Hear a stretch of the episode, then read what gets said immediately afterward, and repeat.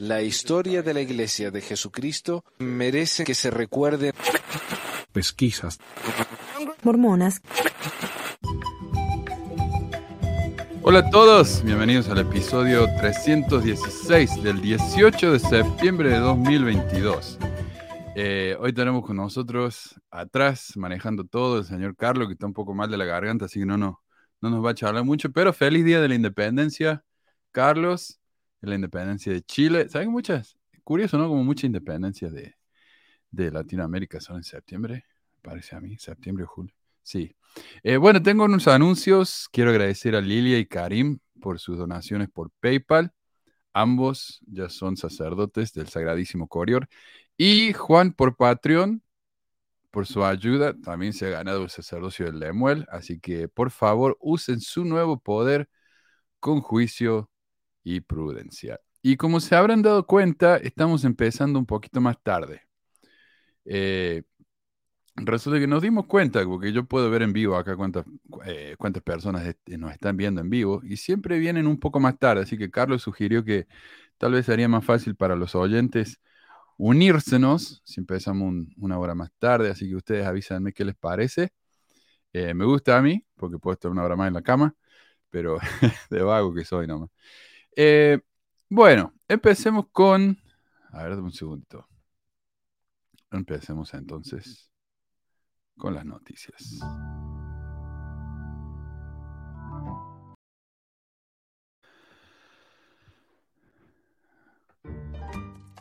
Ahí va. Resulta que ha cerrado otro CCM. Lo que estuve leyendo, han cerrado un montón eso. A ver, eh, un artículo en el sitio oficial de la iglesia dice, la iglesia cerrará otro, bueno, él cerrará el CCM de Colombia a partir de enero de 2023. Con su cierre y otros cinco descontinuados en 2019 y 2020, la iglesia tendrá nueve CCMs en todo el mundo el próximo año. Parece que tenía cinco y han cerrado seis. Así que se está viniendo para abajo la cuestión.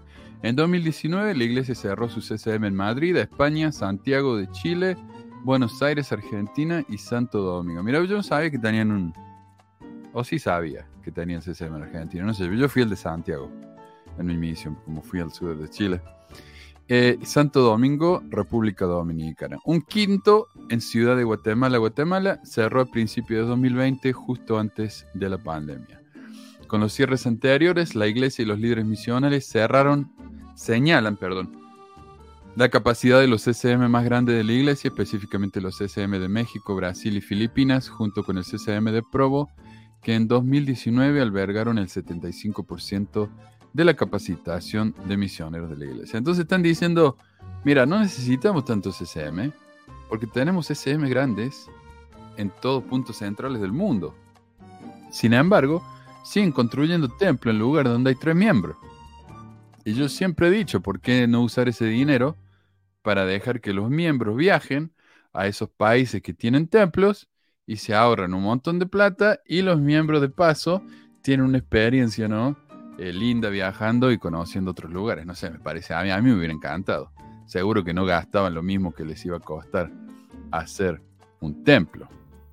Carlos quería acotar de que por qué mejor simplemente dejan un CCM para todo el mundo. Total, Mm. nunca son tantos misioneros. Entonces, sí, sería mucho más fácil pagar un mismo pasaje para todos en un mismo lugar. Y después ya los capacitas y se van para su lugar y, y sería mucho más fácil. la iglesia te podría comprarse una aerolínea, vamos, y, y- y llevar a su misionero de, no sé, algo así. Pero sí, tenés razón, no sé. Es, es una cuestión, ustedes saben, es una cuestión de, de- bienes raíces todo esto. O sea que ayer me preguntaba mi amiga, ¿y qué van a hacer con, con los CCM cerrados? ¿Qué van a hacer? Seguro que lo van a, lo van a vender, no sé, no sé qué irán a hacer con eso. La verdad que no saben. Eh, el artículo no explica por qué van a cerrar el CCM.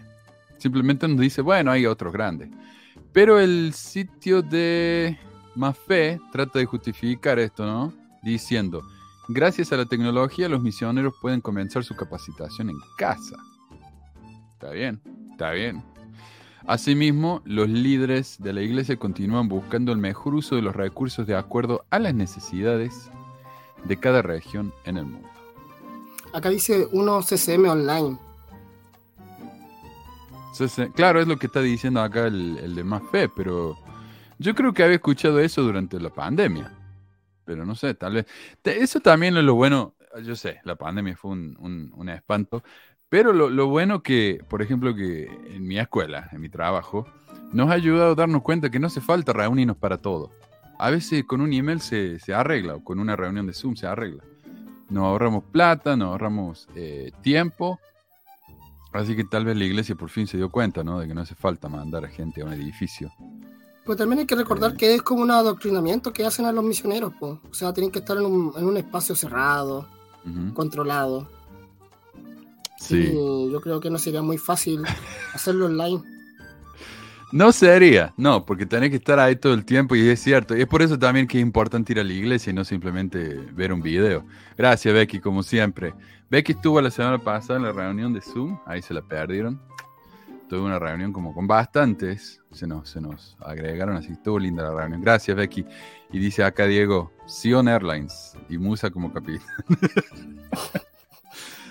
y sí. la vi, la vi a Meli acá por un segundito, parece que se... Ah, la perdimos por un segundo. ¡Hey! Hola, Hola, hola. Meli, qué bueno verte. Hola. Sí, esta ahora sí tengo un fondo bonito, entonces sí. Normalmente solo es mi cama. Ah. bien, bien. Eh, disculpe, me estaban llamando acá. Eh, bueno, ¿qué decíamos? Bueno, eh, viene raíz y todo eso. Ahora, ¿sabes qué lo, lo interesante? Yo sé que esto es una nota aparte. Eh, no tiene nada que ver con nada. Pero cuando fui a buscar el- la página de Más Fe, para buscar si tenían algún artículo en, en Facebook, eh, ah, no sé por qué me siguen llamando. ¿eh?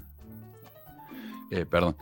Y no, no lo puedo encontrar. Parece que me bloquearon, al punto de que ni siquiera puedo encontrar la página. Me tienen bloqueadas. Así que tuve que hacerlo con mi cuenta personal y ahí sí la encontré. No sé.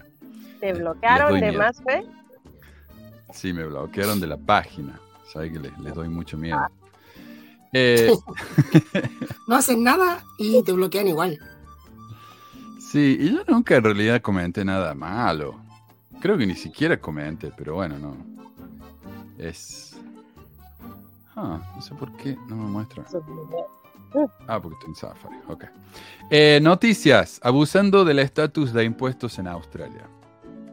Han hecho un artículo allá en Australia llamado Mormons Inc., que era el título de, del artículo que hizo el Forbes allá en su tiempo. Eh, y dice, la iglesia mormona ha sido acusada de participar en una importante evasión de impuestos en Australia, lo que permite a sus adherentes recaudar cientos de millones de dólares en exención de impuestos que no están legalmente disponibles para los seguidores de otras religiones.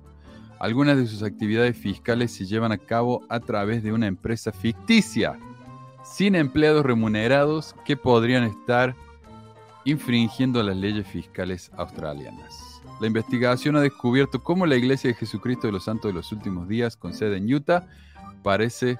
Ok. Dejemos ahí la música, Carlito. Déjame ahí nada más. Oh, y tenemos acá a Marco también. Hola Marco, bienvenido. Eh, Buenos días. ¿cómo, ¿Cómo va todo? Todo bien, todo bien. ¿De qué es la camiseta? Oh, Queen, viene ahí. Re- reverenciando a la reina. Ah, sí, pobre la doña.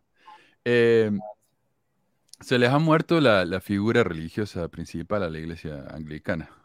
Mm. Y, y me da gracia Eh, porque el nuevo rey, Quedó en su lugar algo re feo. bueno, el nuevo rey me da Mm. gracia porque no es que él eh, tuvo un problema porque se quería casar con una mujer divorciada, no sé quién, no sé si era él o la hermano, pero bueno, ahora el tipo es el, el- el jefe de la iglesia. Eh, Eh, Bueno, pero estaba viendo acá que la iglesia está usando una empresa ficticia en Australia para evadir impuestos. No existe esta empresa. La investigación ha descubierto cómo la Iglesia de Jesucristo ¿no? con sede en Utah parece haberse estructurado internacionalmente para minimizar los impuestos para sus adherentes y maximizar los beneficios para sí misma, en particular en Australia y Canadá. Mira qué grande lo tenemos a Anderson. Hola Anderson. Hola Manu, hola chicos, ¿cómo están? Un placer, un honor estar aquí con ustedes. Qué bueno verte de nuevo, che. Eh, bueno, y parece haberse estructurado internacionalmente para minimizar los impuestos para sus adherentes y maximizar, maximizar los beneficios para sí misma, en particular en Australia y Canadá. En Australia, la Iglesia se ha asegurado de que las donaciones y los diezmos, que no son deductibles de impuestos, se canalicen a través de un fideicomiso benéfico para obtener una deducción de impuestos del 100%. Australia es inusual entre los países de habla inglesa porque no permite deducción de impuestos por diezmos o donaciones de iglesias, pero sí permite una generosa deducción eh, para donaciones caritativas. Entonces, ¿qué hace la iglesia? Dice, pucha, eh, Australia no nos deja decir que como este es dinero del Señor, no tenemos que pagar impuestos. Tienen que pagar impuestos. Entonces, ¿qué hacen? Dice, ah, bueno, pero nosotros donamos mucho en caridad. Entonces, como donamos mucho en caridad, ahí sí nos dan excepción de impuestos. Ahora, ¿la iglesia dona mucho en caridad? o simplemente dice que dona mucho en caridad. Eso es otra cosa. Gracias, Carmelo. Muchísimas gracias por tu donación. Mira, acá tenemos otro sacerdote de Corior, del Santísimo Corior. Eh, gracias a vos. Eh, entonces, la iglesia mormona se ha estructurado para maximizar ese beneficio eh, fiscal e informa que gana que gasta hasta el 70% de sus ingresos australianos en obras de caridad. A nivel mundial, la Iglesia gasta menos del 1% de sus ingresos en obras de caridad. Todo es una cosa de humos y espejos, afirma el abogado doctor Neville Rochow, quien ocupó altos cargos en la Iglesia, incluyendo su trabajo como representante ante la Unión Europea hasta 2018 y anteriormente en roles de asuntos pastorales y públicos. O sea, este no es un mormón cualquiera. Este fue una autoridad grande. Afirma que la iglesia se lo está quitando de los australianos que pagan impuestos. Eh, el doctor Rocho dijo que la iglesia gastó poco en obras de caridad. No instalan escuelas, no instalan hospitales, no tienen refugios para personas sin hogar, no tienen lugares para que las mujeres se escapen cuando tienen malos matrimonios. Eh, y acá el hogar, los hogares para, los refugios para personas sin hogar, como dice acá, son todos de, iglesias evangélicas o católicas. La iglesia mormona no tiene una sola, en Utah. Eh, y de hecho los mormones cada vez que quieren abrir, cada vez que quieren abrir un, un, hogar desamparado en algún barrio que está lleno de mormones, dicen, ¿cómo que no? No, acá no, acá no. Qué triste. Triste porque pasa lo mismo en la misión. Te bloquean las salas por todo lado y la respuesta del presidente de misión era, Elder, esto no es un centro de beneficencia. Mm. Así. Y yo como... Y la familia, ¿no? Que quieren que bauticemos, por ahí no te lo dicen directamente, pero mire, busquemos familias que tal vez vayan a ser más activas, más involucradas en la iglesia. Familias de oro que le llamaban. Una vez yo recuerdo, y perdón así como una breve historia, Manu, encontramos en la misión con mi compañero, estaba en mi primer área, y encontramos a una ancianita que ella no se iba a bautizar y la ancianita tenía como 200 años ya. Y esta señora la encontramos y cuando nosotros llegamos a, su casa, ella estaba tirada porque estaba muy débil, porque solamente había estado comiendo zapallo, como auyama, no sé cómo le dirán en sus países, y trozos de queso duro, congelados porque no tenía dinero. Su hijo estaba en la cárcel y ella de cuarenta y tantos años, y ella ya tenía como unos ochenta y tantos. Em, la iglesia no donaba nada, ¿sí? Era una pequeña ramita, entonces nosotros no teníamos almuerzos con los miembros ningún día de la semana, solo cuando el presidente de misión, el presidente de rama, que era un buen hombre, es un buen hombre, nos daba viandas y todo esto, pero con mi compañero y con la poquita asignación que recibíamos, sacábamos un plato de almuerzo todos los días para poderle llevar a la abuelita. Y ella no se iba a bautizar, nunca fue a la capilla ni nada de eso, ¿sí? Pero a ellos eso no les gustaba y teniendo miles de millones allá guardados y todo, estos dos pendejos misioneros, perdón por la palabra, no, quiero que vayan a banear nada, o estos dos misioneros, sí, pero de corazón lo hacíamos, porque habíamos comentado que si algo se podía hacer, pero tú sabes que eso, o chicos, ustedes saben que eso es que ni siquiera para recoger mercados. Que uno diga, hey, eh, barrio, tenemos aquí una familia que está un poco como pasada de no sé qué. Si, si la iniciativa no viene desde arriba y aprobada y pasando filtros y pasando no sé qué más, listo, ahí murió tu iniciativa. O sea, ellos no van a hacer nada. Entonces es súper falso, es súper irrisorio eso que dicen que ayudan a la gente. Sí, y solo sí les conviene, sí, bueno, no todo el tiempo, me imagino que habrán muchas obras de caridad que hacen, pero lo que se hace es por la mera bondad de los miembros, ¿sí? Porque hay gente buena allí dentro. Y cuando esos actos de bondad de los miembros tienen trascendencia y crecen, ahí sí la iglesia va a decir, uy, estos son de los nuestros y van a sacar pecho por lo que otros hicieron. Pero bueno. Yo recuerdo haber bautizado a dos, a una pareja de ancianos también, ya mayores, que necesitaban raite para ir a, li- a la iglesia. Eh, y el obispo no Para quería- aclarar, un ride es que te lleven. Sí, que te lleven, que pasen por ti porque ellos no tenían Sí. modo, un modo de ir, entonces el obispo no quería, no quería que los bautizáramos. Y yo estaba como bien enojado, ¿cómo, cómo no va a creer que los bauticemos, negarle las bendiciones? Y ellos tienen que Mm. bautizarse y el obispo no, porque eh, ellos no van a venir a la iglesia y va a ser una estadística más de miembros inactivos. Ah. Hijo de suma. Y así ahí son cosas que tú te das cuenta que es más importante a los números, ¿no? Los números que verdaderamente la ayuda espiritual. Y la gente que encaje, ¿no? Que encaje con la fotico, que encaje con la foto de Liaona, o sea, esa familia perfecta, preferiblemente blanca, que todos estén bien vestiditos, ¿no? Pero esos así como raritos y que llevan su camisa arrugada y que se ven bien pobrecitos, no, esos no, es cierto. eso muy triste. Eh, hablemos entonces de esto. Dice, la estructura fiscal significa que desde 2015 los mormones australianos han podido obtener 400 millones en deducciones fiscales que no están disponibles para los seguidores de otras religiones o denominaciones. A mediados de la década de 400 millones. Es muchísimo eso. Solamente en Australia, 2015 hasta 2022. A, a mediados de la década de 2010, el doctor Rocho participó en un estudio econométrico insti- instigado por los mormones que se utilizó para justificar su estado fiscal y garantizar que las propiedades de su fideicomiso religioso no pagaran impuestos. Poco después comenzó a dirigir donaciones sustanciales y diezmos a través de su fideicomiso caritativo. Y aclara acá, una decisión en la que él no participó. Ah. Ah. Bueno, eh, antes de eso, claro, porque ahora ya está fuera él y está denunciando, no, pero yo no lo hice, simplemente yo, yo ayudé con la otra cosa. Antes de eso, en una presentación que hizo al Tesoro, o sea, el Ministerio de Economía de allá de, de Australia, la iglesia dijo que gasta solo 36 mil dólares al año, en promedio, en donaciones caritativas entre 1985 y 2010. 36 mil al año. Ha habido poco o ningún crecimiento en los 61.600 adherentes mormones en Australia durante la eh, última década que puede explicar el aumento de 2.000 veces en las donaciones caritativas. Porque claro, hay registro de que no donaban 36.000 y ahora dicen que donan 70 millones. O sea, ese crecimiento excesivo, ¿de dónde viene? No lo han explicado. Encima con 60.000 miembros, ¿no? Ah, Eh, ese es el punto, Manuel, que yo he visto que la iglesia ayuda con base a sus miembros o a su crecimiento que, de miembros, ¿verdad? Es clásico que en el barrio el presupuesto que te llega depende de la membresía, depende, depende de la asistencia del barrio, por eso se toma la asistencia, también de los pagadores íntegros de diezmo.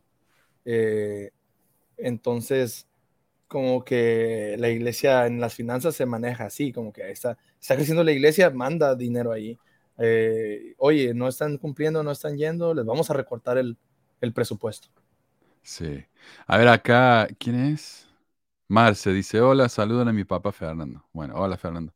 Eh, tenemos problema acá con Meli, con la conexión. ¿Ven? Por eso, por eso a veces no ven la, la imagen, chicos, porque la Fer, conexión fer, fer. ocupa mucho, mucho data, ¿no? De, de internet, así que, bueno, es bueno tenerte de vuelta, eh, Sí. Meli. ¿Dónde andas, Meli? Ando en Cancún. ¡Ay, ay, ay! Qué paraíso. Qué envidia de la buena, ¿eh? Sí, no. La bendición de pagar diezmos. Claro, claro. Mira cómo se desbordan las ventanas de los cielos. Mira, mira. Como dice la chaviza, GPI. perdón, perdón. ¿Sabes qué? Sí, Cuando yo, a mí, yo siento que cuando estuve en Cancún como que desperdicié un poco mi oportunidad porque era re mormón en esa época. Y me acuerdo que fuimos allá a Oh, Chichen Itza. Sí, la Mira, le decía, mira a mi, a mi ex, mira, estos son los, las pilas bautismales al lado de, la pirámide. Sí, es una locura, es una locura. Cómo empiezan a Oh. buscar puntos de coherencia. Igual yo tuve la oportunidad de visitar Teotihuacán, hay Ujú. como a unas cuatro horas de, de Ciudad de México, y lo mismo, lo mismo, empiezan a, a- a decirte que esto era para esto y esto era para aquello. Justo nos encontramos unos mormones, eh, íbamos un montón de gente y justo nos encontramos unos mormones eh, haciendo un recorrido y pues ahí me pegué, me pegué con ellos. Yo lo vi el tour mormón, pero me, no, yo era demasiado honesto, ¿viste? Así, yo no pagué, no, no puedo. Qué bárbaro. Eh, bueno, cada año los fondos se transfieren al fideicomiso caritativo de la iglesia a una entidad separada, LDS Charities Australia, con sede en Sydney. Desde esa entidad se distribuyen alrededor de 70 millones al año a causas benéficas globales. Eso es lo que dice la iglesia. Eh, hubo deseo y la capacidad de aumentar significativamente el apoyo a los proyectos humanitarios y de desarrollo global. Claro, fueron de donar 36 mil dólares al año a 70 millones. Eh, dicen ellos. Esos 70 millones al año está cerca de la cantidad que la Iglesia Global dice que da cada año en promedio en todo el mundo según sus informes anuales. En realidad no. Es doble de lo que la Iglesia dice. Porque recordemos que Oaks dijo que la Iglesia donaba unos 40 millones anuales a nivel mundial. Ahora, si la Iglesia dona 40 ni- millones anuales, ¿cómo puede estar donando 70 millones anuales solamente en Australia? O sea, acá están mintiendo de manera descarada. Y no se ponen de acuerdo para mentir. No, No mienten bien, o sea. Claro, porque ellos saben que la- el gobierno de Australia no va a andar revisando los videos de Oaks en el Internet, pero vamos, los miembros saben esto. Eh, LDS Charities Australia no tiene personal remunerado, sitio web australiano, gastos o infraestructura para administrar lo que pretende ser una de las principales organizaciones benéficas del país. Porque si ellos realmente donan 70 millones al año, dan más en donaciones que Oxfam, Beyond Blue y Caritas Australia. El profesor de sociología de la Universidad de Tampa, Ryan Cragen, experto en mormonismo, dijo que era inconcebible que la iglesia estuviera tomando importantes decisiones caritativas globales desde Australia. Es una religión asombrosamente jerárquica, dice el profesor Cragen. En- entonces, cualquier decisión importante como esa se tomará en Salt Lake City. Bueno, el Claro. artículo agrega entonces que para poder recibir el beneficio de impuestos en Australia, la iglesia debe tener una oficina en Australia que regule la cuestión, lo cual parece no ser el caso, y por eso dicen que esta organización es ficticia. El profesor Cragen dijo que la iglesia durante un tiempo reveló sus donaciones caritativas que equivalían al menos, al, 1 por- al menos del 1% de sus ingresos. Es impactante lo poco que dan, sugirió. Pero por otro lado, esta es la parte que es realmente interesante. Siempre lo anuncian. Entonces no dan nada, pero cuando dan, hacen una gran, una gran cosa. Y ahí es donde el ex mormón en mí dice, eso es exactamente lo que Jesús dijo que no hiciéramos. Sí, pero aquí mi, mi duda es, o sea, es, es la, aquí quién está moviendo los hilos, o sea, es la, quién está tomando las decisiones de básicamente romper la ley cual si fueran, este, no sé, o sea, evadiendo impuestos, ¿no? Están rompiendo la ley. En Australia, ¿quién está tomando la decisión de que en Australia hicieran eso? O sea, ¿desde Lagos al lado o alguien en Australia se quiso poner listos? Es lo que me quedo así, porque, porque No. si es desde Lagos al lado donde saben, está impresionante todavía más. O sea, no sé si se puede llegar a un nuevo nivel de descaro, pero creo que eso lo están buscando alcanzar, porque ya de plano no les importa la coherencia, ni No, tantito. esto, es, esto es del lago salado, Meli, porque un abogado de la iglesia de Aedal, que tienen el edificio al lado del, del templo, nunca van a permitir que la gente, los miembros de Australia, inform- presenten este reporte sabiendo que es falso, si saben que les va a causar problemas. Todo pasa por Salt. Y eso es lo que decía acá el profesor este. Eh, y alguien me decía, a ver si... Alguien me decía que en un reporte de caridad de la iglesia estaban diciendo que ellos donan ahora, empezando este año pasado, después de que se supo todo el escándalo de que están escondiendo dinero, miles y millones de dinero, de dólares, entonces la iglesia recién empezó a donar más y ahora dicen que van a donar mm, eh, 900 millones al año. No sé, no porque no se me abre acá, pero hay un reporte. Sí, sí, sí salió, sí salió una. Lo leí también, de que ya iban a donar más. Sí, y tienen el, el pues, reporte en el sitio Sí, me web. pareció bien. Yo dije, ah, qué bueno que donen más, porque ah, creo que ya les había compartido, pero acá en el templo de Tijuana, el único templo que hay en Tijuana, bueno, pues sí, acá en el área del norte, eh, resulta que cuando se estaba haciendo el templo nos pidieron a los miembros, y escúchenlo bien, esto es verdad, 100% verídico, nos pidieron un mes de nuestro salario, donarlo, completa, completo, completo, exento, o sea, aparte del diezmo, nos dijeron que era un sacrificio extra que teníamos que hacer y que teníamos que donar ese mes de salario para, para que el templo estuviera listo. Entonces, en ese, madre. en ese Por un entonces, templo que ellos querían hacer. Como hoy queremos hacer esta estructura para nosotros, dennos su platita. en ese entonces yo dije, bueno, está bien, la iglesia, este, somos nosotros, es nuestro templo, ¿verdad? Es nuestro Ujú. templo. Siempre creemos eso, ¿no? Los miembros más fieles Le se meten creen. esa idea en la cabeza, ¿no? A Y realmente no es cierto, no es tu templo, no puedes entrar a la hora que quieras, no puedes Nada. ir cuando quieras, este, no. No. puedes ir como quieras, entonces... Te vetan, te vetan Sí. inclusive. O sea, habrá un punto en el que si no cumples algo, ya tienes, en- de, de plano tienes la entrada prohibida.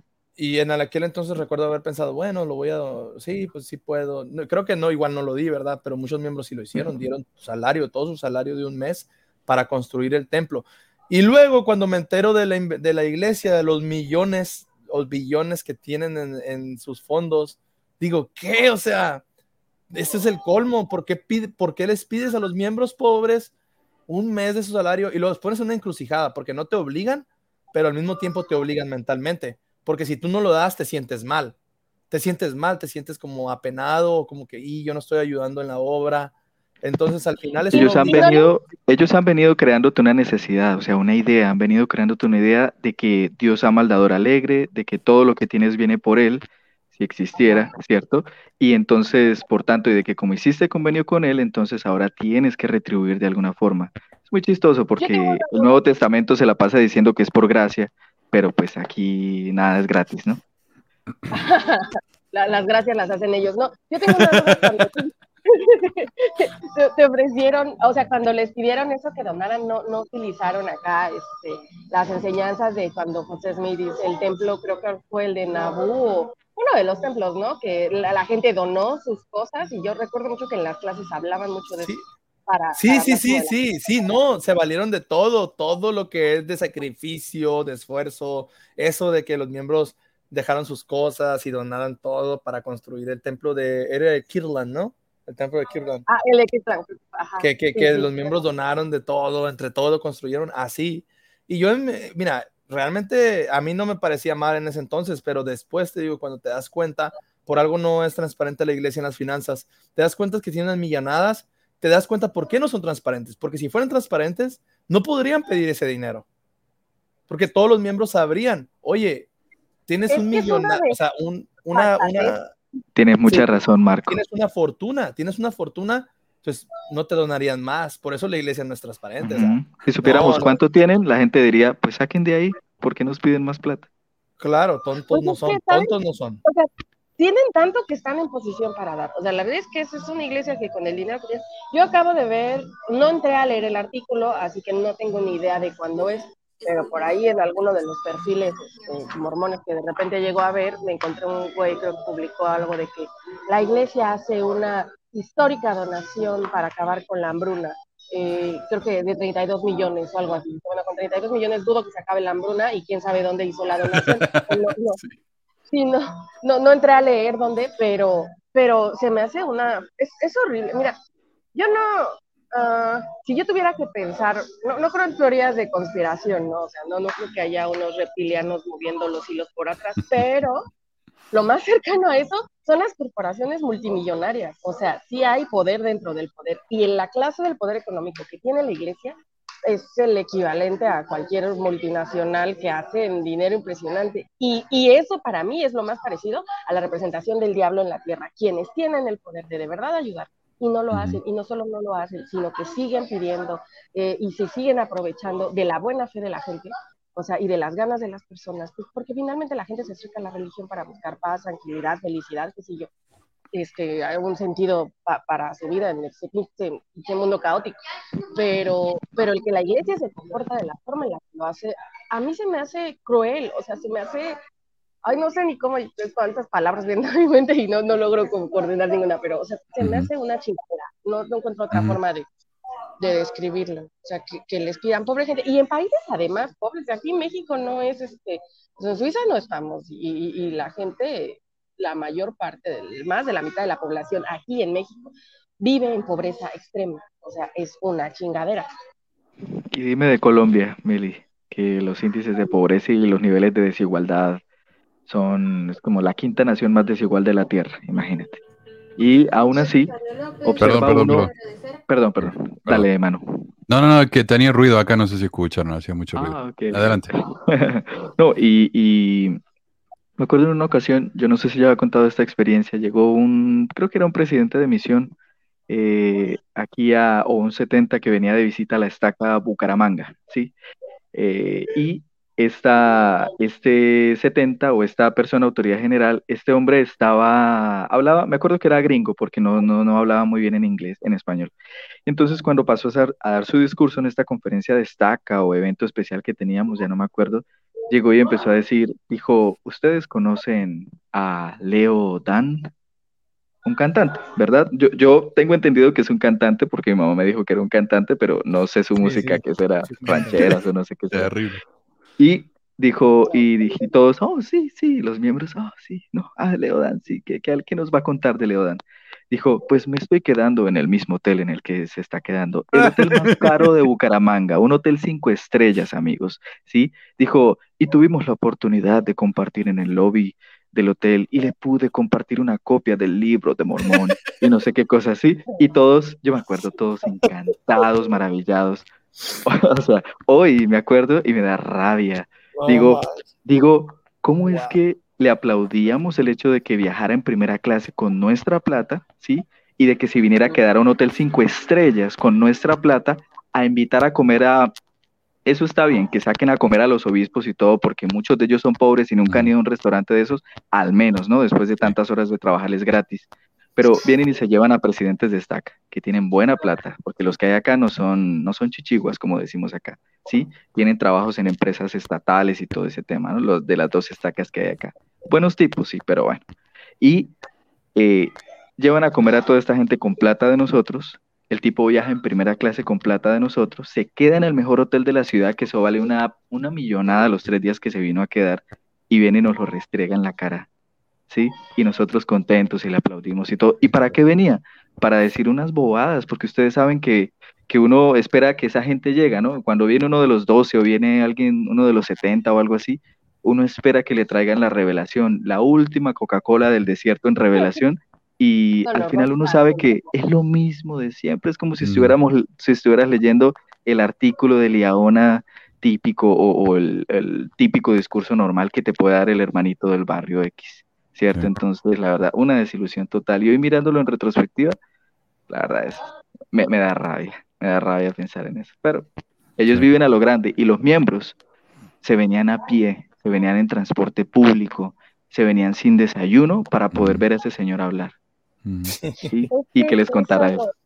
Lo que da coraje, ¿no? Cuando piensas, yo, yo, yo tengo la misión, creo, eh, fue la época en la que pude conocer personas pues en situaciones eh, económicamente muy complicadas, ¿no? O sea, de esa gente, y te toca comer en su casa, o sea, lo, que yo recuerdo mucho en una familia, de las, la, primera vez que fui a, su casa, este, y había para comer este, frijoles negros, deliciosísimos.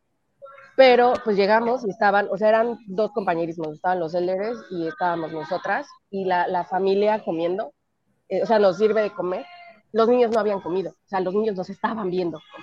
Este, y, recuerdo que sí de decir, bueno, ya acábate el plato rápido y vámonos, ¿no? Si quieren, más, y, y pues nos dimos cuenta, ¿no? Que todo lo que había era la olla de frijoles muy buenos, deliciosos, supieron la gloria, pero con, o sea, yo me lo comí, la verdad, con dificultad, sientes feo, ¿no? Ya deja a los niños comer y ya ahorita a ver qué me compro afuera, este, o, me aguanto el hambre, ¿no? Este, pero esas son los miembros, y esos, y miembros fieles, y buenas, o sea, personas que dicen, esta es buena gente, o sea, es gente que de verdad está haciendo un esfuerzo y cree firmemente en la, en la iglesia, y digo, finalmente este, habrá quien diga, ay, pues ya déjalos, los que están haciendo las cosas mal son otros, pero no es cierto, el problema es que es a esta gente a la que literalmente y sin pedos les quitan el pan de la boca. O sea, la iglesia no tiene problema en pedirle a esa gente cuando es gente que tendría que estar recibiendo. Así es. Eh, ah, no quiero dejar pasar sin agradecerle acá a Javier Olvera. Muchísimas, muchísimas gracias, Javier, ah, por tu generosísima donación. Eh, muchas, muchas gracias.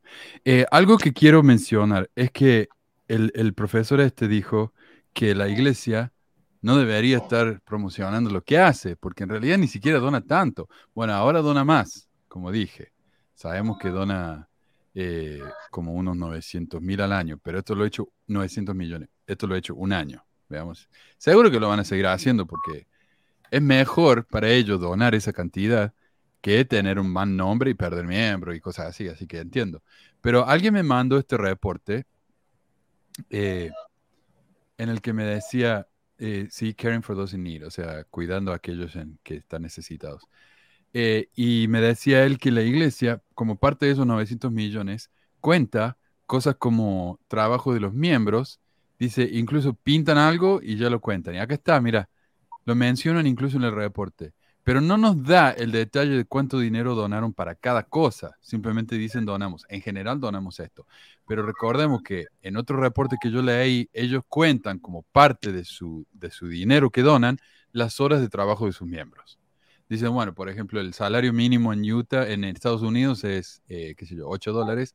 Entonces, si los miembros, qué sé yo, 100 miembros trabajan por 3 horas, esos son 8 por 300. Son 2.400 dólares que le acabamos de donar. No, no, no, no, Así no, así no funcionaría. Pero lo hacen. Y aquí tenemos, mira, eh, proyectos comunitarios locales. Eh, también benefician de los misión, del involucramiento de los misioneros. En Guatemala City, los misioneros se unieron al Pintemos la calle 8, donde pintaron edificios, bla, bla, bla.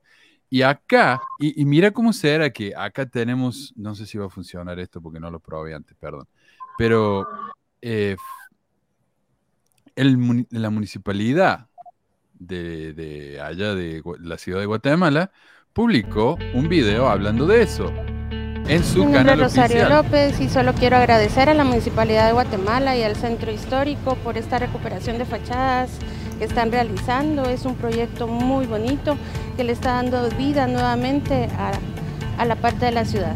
Es una oportunidad para nuestros misioneros de la Iglesia de Jesucristo, de los santos de los últimos días. Esto es propaganda que ellos realmente no se puede comprar. O sea, este nivel de propaganda, que ni siquiera están ellos haciendo la propaganda. La municipalidad está diciendo, gracias iglesia, miren lo bueno que son. Esto es un nivel de propaganda a otro, perdón la redundancia, a otro nivel. O sea, esto es otra cosa. Entonces, ya eso, no solamente tienen propaganda gratis, lo cuentan como donación. Así que, bueno, doble, doble beneficio. Y sabes que algo feo de esto es que los misioneros, ¿por qué tienen los misioneros ahí? Los misioneros deben de estar predicando el evangelio, trayendo armas a, Cristo.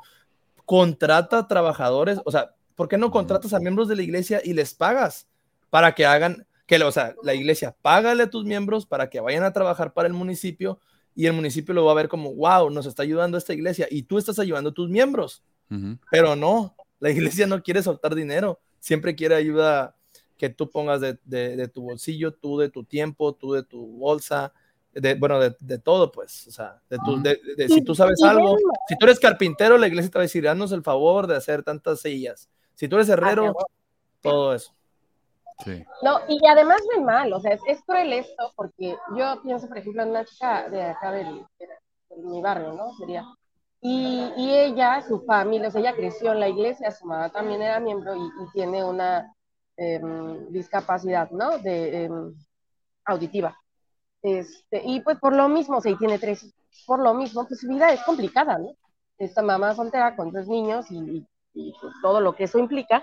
Y, y la aquí sí hay, en, los va, en el barrio de repente, o esta presencia así como que, como que la ven mal, porque obviamente por su condición es una chica que pues, necesita ayuda constantemente, ¿no?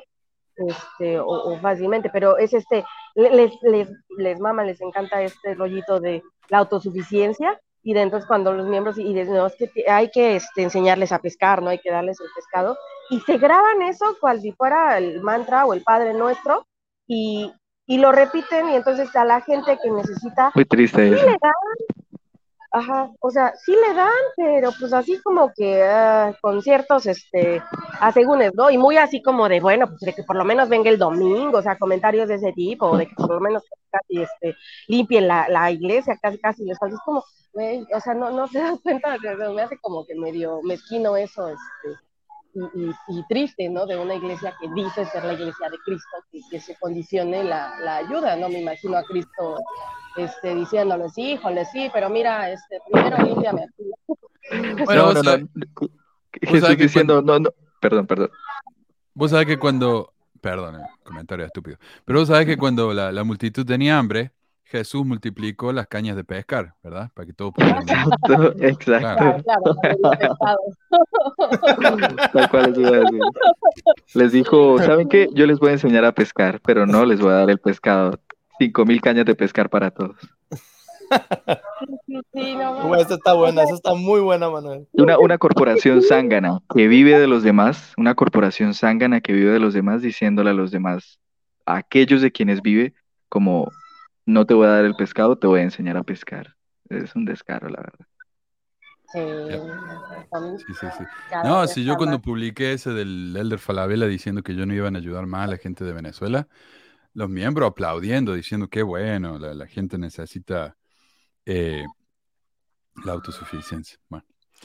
Eh, les encanta. Sí, siempre existe el otro lado, ¿no? De, sí sabemos que hay personas muy, vamos a decir, atenidas, se dice en México, agarradas o que se cuelgan, ¿verdad? Que pueden pedir de más. Siempre hay gente así, pero pues ahora sí que la iglesia se supone que tiene don de discernimiento, don de revelación, ¿no? Tendrías que saber, pero no, ya vimos que ni para un lado ni para un otro, ni para el otro, la iglesia falla mucho en esos aspectos. Yo creo que lo que más a mí me caló fue la falta de, de transparencia en las finanzas y sobre todo que, que hubiera tanto clasismo en, eh, en, los líderes, como ya lo que mencionaron, ¿verdad? Cuando, cuando viene un líder de, de área, pues, ¿por qué no sé? O sea, ¿cuándo va a venir un apóstol y se va a quedar a dormir en la casa de un miembro, por ejemplo, para bendecir su casa, para bendecir la casa del miembro? O sea, para, para derramar... Y, el Hijo del Hombre no tenía dónde recostar su cabeza, pero ellos se quedan en hoteles de cinco estrellas. Ajá, pues, o sea, no tienen nada de sentido. Y luego ellos dicen, bueno, antes los misioneros salían sin, sin nada, ¿no? Con, solo con la fe y que no pienses qué es lo que vas de comer, pero ahora pues sabemos que es totalmente diferente. Dice, pues, oye, si les, les falta fe, les falta fe a esos señores que no son apóstoles, fe o tienen miedo de que les pase algo si van a, un país tercermundista, pues oye, son ¿Qué no están esperando que maten a dos ahí en Jerusalén? Decían. no Ajá, me, parece que esas son, son ah, versiones mormonas de, de lo que es ah, lo del, del, Papa Negro y todo eso, ¿no? Me parece que es la versión propia de ellos. Esa sí. profecía del fin del mundo.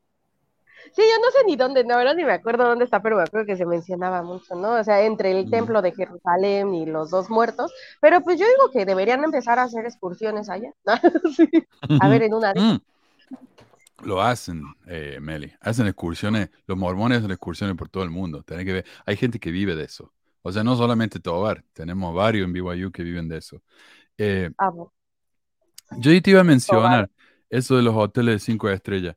Cuando yo estaba en la misión, vino, eh, hubo una reunión para presidentes de destaque y obispos, que nosotros no pudimos ir, con el de Holland. Y yo creo que fue porque esa es la época en la que Chile tenía 100 estacas estaba creciendo lo loco, el primer país fuera de Estados Unidos que tenía 100 estacas y, y después empezaron a dar cuenta que la gente no iba.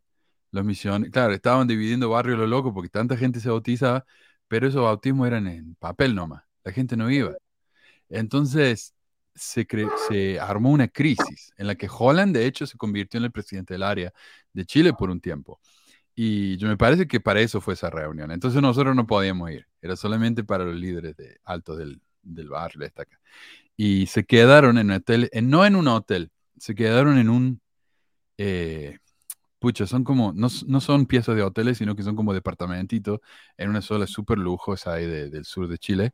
Y me acuerdo que el, uno de los consejeros del barrio tenía un, un almacén o un, negocio y nosotros fuimos y lo único que podíamos comprar eran unos chocolatitos de, de 10 centavos, no sé.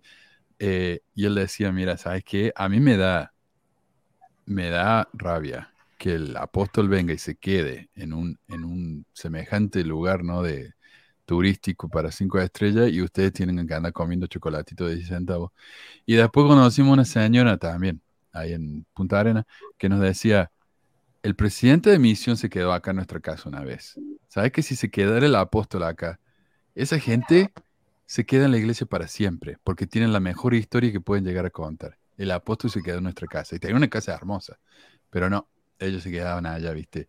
Y, de, habla de seguridad. ¿Quién miércoles sabe quién es Holland allá en, el sur de Chile? No es que el tipo, en la vida del tipo esté en peligro ni nada de eso.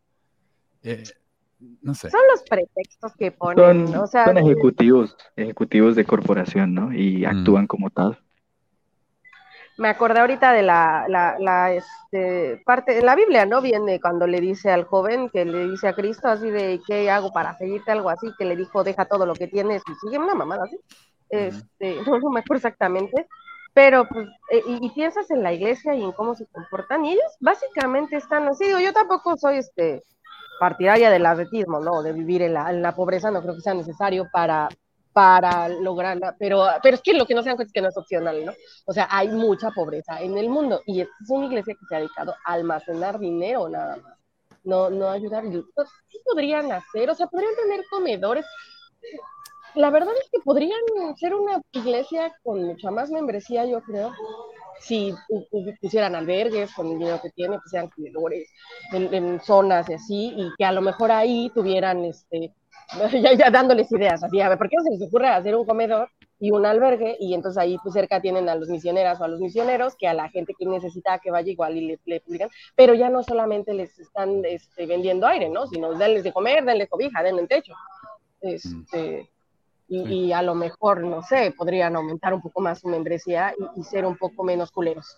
Meli, Meli, es que ahí el problema sería que que estarían perdiendo dinero por, por dos lados. Uno, estarían pues regalando su plata en actos de beneficencia, no sé qué más, pues más de lo que se hace actualmente. Se agradece lo que se hace, ¿verdad? Porque pues eh, a caballo regalado no se le mira el colmillo. O bueno, sí se le mira, ¿no? Porque se tienen que dar cosas de buena calidad, ¿no? Si no, no se regale nada. Pero se agradece lo que se hace, ¿verdad? Pero les estaría saliendo plata por ahí, montando esos comedores y estas cosas. Y en segundo lugar, quienes serían los prospectos miembros, serían personas que necesitan la ayuda de estos comedores y estos centros de beneficencia, o sea, gente que no va a tener plata inicialmente para donar, ¿cierto? Cuya situación económica no les va a permitir ser miembros pagadores de diezmo íntegro ni aportar para los datos, para esta, ¿cómo se llama? Esta métrica o, ¿cómo se dice? Métrica no, indicador del barrio, ¿verdad? Exacto, entonces, por ambos lados, o sea, y no, no, no, no es como el nicho que buscan, ¿verdad? Siempre nos decían en la misión que no, que si bien la gente de las villas y los barrios más pobres eran quienes se bautizaban más, ¿verdad? Que también tratáramos de buscar en los, en los barrios más ricos. Eso era bien difícil para mí porque, por ejemplo, en Paraguay, los barrios más ricos nunca pues, estaba todo cerrado, la casa, ¿no? Con barda y es más, tenían el, el que te, el, el, ¿cómo se dice? El contestador o el donde tocas. Un citófono. un... Ajá, y era como que tocábamos y siempre como, ¿quiénes son? Somos misioneros, ti, ti, ti, ti, ya nos colgaban, ya. Adiós, no nos interesa, ni siquiera nos dejan hablar. Era muy difícil entrar a casas de personas adineradas, a menos con referencia o algo así, ¿verdad? Pero sí, es una recomendación clásica que te dan de bauticen a gente con dinero. Y es que en el mundo de la economía están los activos y los pasivos y la iglesia no le conviene tener activos, no le conviene tener propiedades pasivas que no te generen más de lo que gastan. Los activos sí te generan, eso sí, como por ejemplo un mall, ¿verdad? Un super mall de lujo es un gran activo que te va a estar moviendo el dinero y te va a estar generando más. Entonces, eso, eso, eso se funciona como una corporación. Entonces, bueno, ahí está.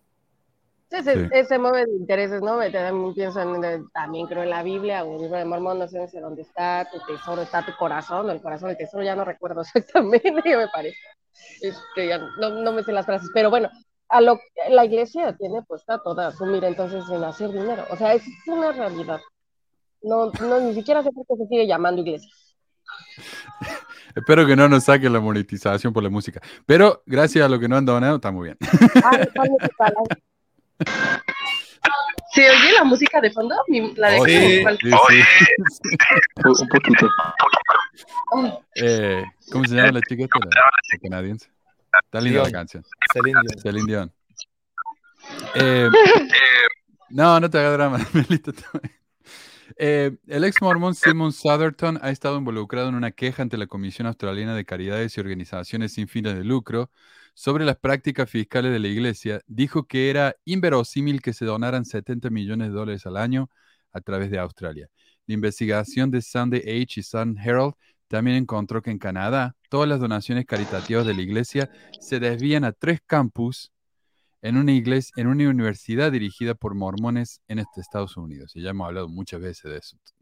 La suma alrededor de 70 millones canadienses o 74 millones de dólares al año parece ser legal, ya que los campus de la Universidad Brigham Young tienen varios cientos de estudiantes canadienses. Entonces, como en BYU van varios cientos de canadienses, pueden donarle 70 millones de dólares de dinero canadiense a esas universidades. Tiene sentido, ¿no? Eh, 70 millones al año, qué locura. Eh, pero bueno, esa es la noticia. Y como Meli comentaste lo de los eh, apóstoles muertos, lo encontré. Eh, está, a ver. Sí, sí, está aquí en el manual de no sé qué, tema suplementario, la batalla de Armagedón. Dice, Juan dijo que finalmente los dos profetas serían muertos y su muerte pondría a Israel en una situación sumamente crítica.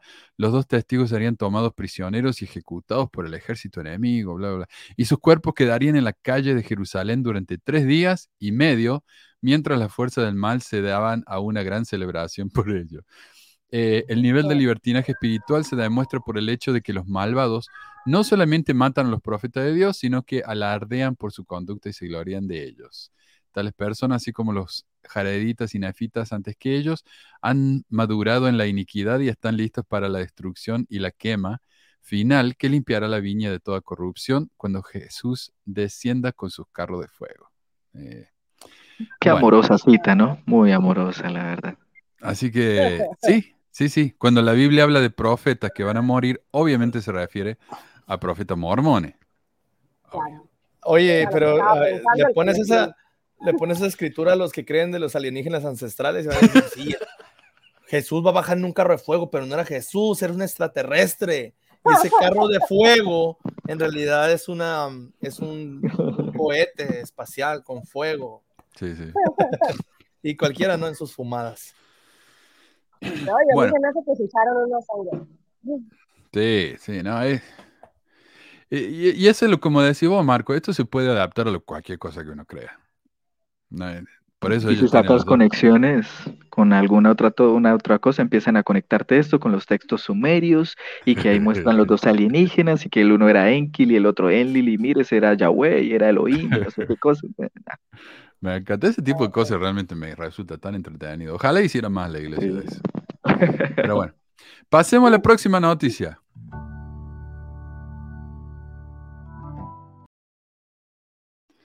Eh, tenemos música nueva para este. Qué triste, lo siento. O sea, perdón por empezar así tan jocoso. Pero esto es una continuación de la noticia de la que hablamos de, del abuso en Arizona. Un legislador de Utah y destacado abogado de la Iglesia de Jesucristo de los Santos de los Últimos Días aconsejó a un obispo de la iglesia que no denunciara una confesión de abuso sexual infantil a las autoridades, una decisión que permitió que el abuso continuara durante años, según los registros presentados en una demanda judicial. Los registros, dos páginas de un registro de llamadas enviados por un bufete de abogados que representa a la iglesia y la declaración de un funcionario de la iglesia muestran que el representante Merrill F. Nelson, republicano de Grantsville, recibió la llamada inicial de un obispo que informó que el miembro de la iglesia Paul Adams había abusado sexualmente de sus hijas. Nelson también tuvo múltiples conversaciones durante un lapso de dos años con dos obispos que sabían del abuso, según muestran los registros. Nelson, o sea, para clarificar, el obispo llama a la línea de ayuda de la iglesia y quien responde, Merrill Nelson. ¿Quién es Merrill Nelson? Es un político republicano de Utah que luego se jubiló y se convirtió en abogado del bufete de, McConkie. ¿Ok? Esa es la persona. Y este mismo abogado habló con dos obispos más, más tarde. Eh, y esto es lo que dice. Eh, Nelson es un legislador conservador que fue elegido para la Cámara de Representantes de Utah en 2013 y anunció su retiro a principios de este año. También fue abogado de la firma Kirkland McConkie de Salt Lake, que representa a la iglesia. Obtuvo su licenciatura y su título de abogado de la Universidad Brigham. Una transcripción de la declaración y extractos del registro de llamadas se adjuntaron a una presentación legal en el Tribunal de Apelaciones de Arizona realizados por los abogados de los demandantes. Tres de los hijos de Adams están luchando contra la iglesia con sede en Salt Lake por el acceso a los registros de la iglesia. Insiste que son confidenciales.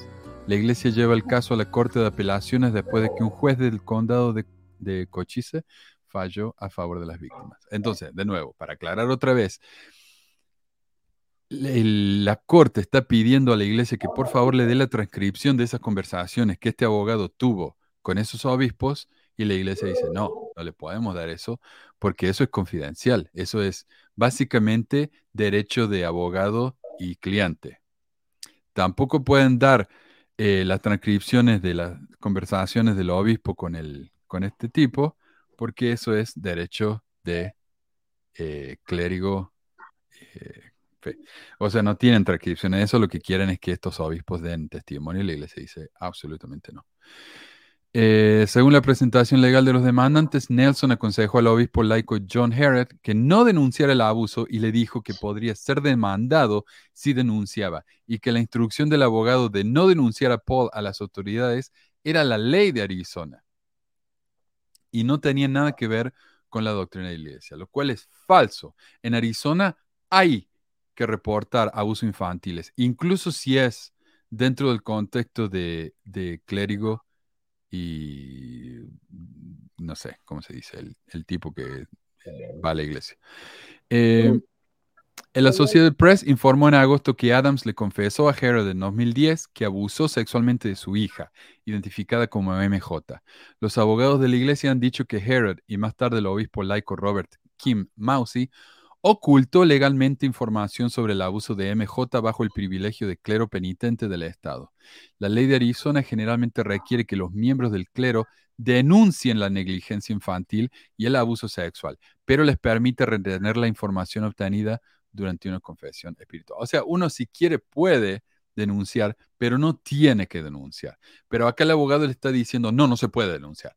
Si lo denuncias, el tipo te va a hacer, te va a hacer una demanda, lo cual es mentira. Contactados después de que se hicieran públicos los nuevos registros, Nelson se, negó a hacer más comentarios y pidió que sus comentarios anteriores fueran extraoficiales. La investigación de AP, de Associated Press, publicada en agosto, encontró que la línea de ayuda es parte de un sistema que los líderes de la iglesia pueden usar indebidamente para desviar las acusaciones de abuso de las fuerzas del orden y en su lugar a los abogados de la iglesia que pueden enterrar el problema, dejando a las víctimas en peligro. Y como sabemos, el reportero inicial que hizo este eh, artículo de la Associated Press dijo que al final del día eh, los abogados destruyen esas llamadas que reciben de los, de los obispos. O sea, al final del día no hay registro de nada de eso. Así que si eso no es ocultar, no sé qué es. Pero tenemos el nombre ahora del tipo que, que aconsejo no denunciar este, este crimen espantoso. Mano, y quería pues comentar algo chiquito. ¿Me, escuchan bien? Sí. Sí, listo, es que me cambié los audífonos. Eh, es que eh, una cosa es ser legal, pero en ocasiones la legalidad no está en armonía con ser ético, ¿verdad? Por ejemplo, los salarios mínimos legales vigentes de nuestros países. Aquí en Colombia es un salario legal, pero no es ético que las empresas paguen esta cosa tan paupérrima que no alcanza a las personas que viven de un salario mínimo para vivir. Es legal, pero no es ético, ¿verdad? El comportamiento de la iglesia puede desarrollarse dentro de la legalidad, ¿verdad? Y hacer peripecias y las acrobacias legales y todo esto que quieren para justificar. Pero de aquí a allá que sea ético es una cosa distinta. Ahora bien, en ese orden de ideas, ellos deberían entonces presentarse no como una isla y un faro de moralidad en este mundo oscuro, sino más bien como un faro de legalidad. Eso es lo que podrían decir, porque su actuar no les da para más. Como si tienen los cojones para venir a hablar en contra, por ejemplo, de la, de la diversidad sexual, ¿sí? Y hablar que el hecho de que sea legal no hace que esto sea moral, ¿no? Bueno, ético y moral es distinto, pero como si tienen los cojones, pero ellos utilizan la legalidad y los huecos de la legalidad a su conveniencia para no perder plata y para hacer cosas que vienen en contravención de los intereses de las víctimas, que son víctimas que han caído en estos espacios de victimización. ¿Por qué? Por culpa del sistema que ellos han creado, porque han creado circunstancias que han llevado con el paso de meses, años y como eslabones que se van conectando a que esta niña, este niño, este adolescente o este adolescente sea violentado de la forma en que lo fue. Son culpables directos e indirectos. Hay un individuo, desde luego, que es el, el malvado este, eh, que, que, que pues perpetró el hecho, ¿verdad? Pero ellos como organización tienen culpa por propiciar este espacio. Ya que tomen medidas después de eso, está bien, pero es que tampoco salen a pedir disculpas por la responsabilidad que sí llevan sobre sus hombros. Marco, ¿querías decir algo? Sí, dos cositas. Una es como esa reflexión de lo cómo la iglesia utiliza la legalidad. Qué curioso, ¿no? Que cuando, por ejemplo, temas como, por ejemplo, la marihuana o el aborto, te dicen, hey, que sea legal o el matrimonio LGBT, que sea legal no significa que sea bueno, ¿verdad? Te dicen, no significa que sea bueno, entonces no hay que, no hay que caer en eso. Todo lo legal no es bueno y lo más bueno, nosotros siempre sabemos que es lo más bueno. Y luego ya te vas al tema del pasado, ¿no? Oye, era ilegal que se casaran con niñas menores. Ah, no, no, no, pero ahí, o sea, ahí no, no, no, no aplica porque José Smith tenía, él sabía que era lo mejor, aunque fuera ilegal. Oye, pero era el racismo, el racismo que, pues, después se, se, hizo, se, se, quitó la esclavitud y todo eso, y aún así siguió habiendo racismo. No, no, pero esto, o sea, para todo hay una excusa, pues, o sea, la iglesia juega con esos términos de la legalidad y la moral o la ética, y no importa, como que ellos siempre están, ellos siempre están como, nosotros tenemos la verdad absoluta y, y todo lo que hagamos va a estar bien, porque es por revelación, caen en eso. Ah, excelente ah, punto. sí, sí, y ahí es donde, donde a mí me parece que no está bien. Eh, otra cosa también es, recordemos lo que hicieron en Australia, es legal. Bueno, lo, hicieron ver legal, pero eso no quiere decir que sea moral. O sea, el dinero que ellos le están sacando a Australia para beneficiarse a ellos mismos, me parece a mí es criminal. Ahora, ¿qué pasa? Los, si, ellos, si hay un crimen, si alguien le roba algo a la iglesia, llaman a la policía, todos pagamos por esa policía, la iglesia no. Si se les quema un edificio, vienen los bomberos, todos pagamos por ese bombero, la iglesia no. La iglesia no aporta nada. La iglesia simplemente se beneficia y se beneficia y se beneficia. Lo cual me parece. La, la otra cosita era que, por ejemplo, en el ámbito escolar, yo como maestro, si yo me llego a enterar de algún abuso o una situación así, es mi responsabilidad rápida, directa de, de o sea, ir con mis superiores, en este caso el director de la escuela, exponerle el tema, la situación, y, es es una uh, responsabilidad, obligación de la escuela, este, hablarlo con los padres de familia y asegurarse que está hecho una denuncia, una denuncia contra el agresor. Asegurarnos totalmente. Si no está hecha la denuncia, se le motiva a las personas que hagan la denuncia y el director tiene que asegurarse que está hecha la denuncia. Si no, la escuela tiene que ir a denunciar el abuso. Pero si ya la mamá te presenta, te trae todo el caso y te dice, mira, sí, se hizo la denuncia, aquí está, se le está dando seguimiento. Ya recién nosotros podemos estar tranquilos y decir, bueno, ya está, se está haciendo el actuar. En este caso les pongo el ejemplo de cómo, a ver, somos una escuela nomás, somos una organización eh, gubernamental pública, este, ¿cómo se dice? Pues imperfecta. ¿Y cómo me dices que la iglesia perfecta por revelación, la más perfecta de todos los tiempos, no puede hacer eso? O sea, ¿cómo, cómo, cómo ahí que tienes al profeta revelador vidente que no sé qué, que se para el cuello diciendo que ellos tienen la perfección? No pueden hacer un proceso tan sencillo que puede proteger a niños jóvenes o adultos de abusos a la larga, en corto tiempo y a la larga. No, no, como que ellos lo primero, su prioridad es como uh, cuidar su imagen, su reputación y pues su economía, porque mientras más haya así problemas, todo cuesta dinero, sabemos. Mientras haya denuncias, demandas o chismes o publicidad, todo cuesta dinero. Entonces la iglesia como que esa es su prioridad, no cuidar a la integridad de las personas. Marco, pero es que acuérdate que esto es por revelación y a Elohim le interesan más los gays y lo que hacen los gays que lo que hacen los abusadores en la iglesia. Bueno, y ahí dice Carmelo que él como abogado tiene que reportar, no, como médico, perdón, tiene que reportar esos abusos. Y yo como maestro también. Si yo no lo reporto, no solamente estoy permitiendo un crimen, lo que sea, yo me puedo meter en problemas por no haberlo reportado. Así que sí como una complicidad, ¿no? Entraría a meterse en papel, ¿cierto? exacto. Eh, bueno, eso es todo lo que tenemos para esta sección. Así que vamos a la próxima. Hoy le digo, hoy un día de noticias.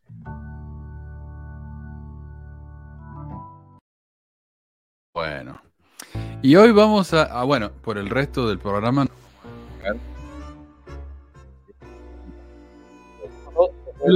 La clásica. La clásica, hay, mano. Hay música, ¿no? Está la música de fondo. Eh. La musiquita de pesquisas. La, a la que venimos a la, la, de corazón. La de corazón. Se, escucha muy fuerte. Oh, perdón. Eh, ¿Qué les iba a decir? El, esto viene del, No sé si han visto ustedes la, la película esa. El, el misionero regresado el, RM, el RM. Y en esa película, cuando el chico viene a la misión, le llega la carta de la BYU, porque él había, quería ir a la BYU, y le dice, bueno, y la mamá entusiasmada dice, ay, vas a ir a la Universidad del Señor. Y, y la carta dice, bueno, lamentamos de informarle que no lo podemos aceptar, que si yo. Y la mamá dice, bueno, no te preocupes, siempre tenemos BYU Idaho.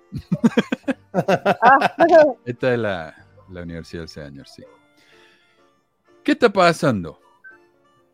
En, un momento en que la iglesia está defendiendo a gritos el derecho de los abusadores a la confidencialidad del clero para sus confesiones, está exigiendo silenciosamente a los nuevos empleados de la universidad que renuncien a las suyas. La escuela emblemática de la iglesia en Provo, así como otras en el sistema educativo de la fe, ha implementado un formulario de empleo eclesiástico para los nuevos empleados incluidos a profesores y personal, que, reitera la expectativa de que todos los empleados tengan una recomendación para el templo vigente y ser dignos de la misma. Esa parte no es nueva. Pero ahora se ha agregado una redacción al contrato que los candidatos deben firmar, autorizando a la Oficina de Autorización Eclesiástica en la sede de la Iglesia a contactar a sus líderes laicos para determinar su dignidad para el empleo en BYU. Los candidatos deben estar de acuerdo en que sus obispos puedan revelar asuntos que los líderes del sacerdocio mantendrían confidenciales, en la medida en que los asuntos confidenciales se relacionen con las normas de empleo. Sin embargo, en la escuela propiedad de la iglesia, todos los aspectos de la vida y la espiritualidad de un empleado técnicamente se relacionan con los empleados, con los estándares de empleo. Entonces, si yo trabajo para la BYU y la BYU está sospechando de que yo tal vez hice algo malo, pueden llamar a mi obispo y preguntarle si yo les dije algo durante una entrevista. Eh, esto viola el derecho de confidencialidad del que ellos tanto lloran, ¿no? Pero claro, en cuanto se refiere a, sus empleados, ellos pueden hacer lo que quieran. Eh, Deben de ganar un premio a las incongruencias, de verdad. es impresionante. Es un doble estándar de lo peor esto. Eh, De hecho, como se indica en el plan estratégico de BYU escrito esta semana, la universidad espera que todos los profesores, en particular los nuevos empleados, incorporen auténticamente las verdades del Evangelio en todas las interacciones de los estudiantes y enseñen sus materias bañadas en la luz y en el color del Evangelio restaurado.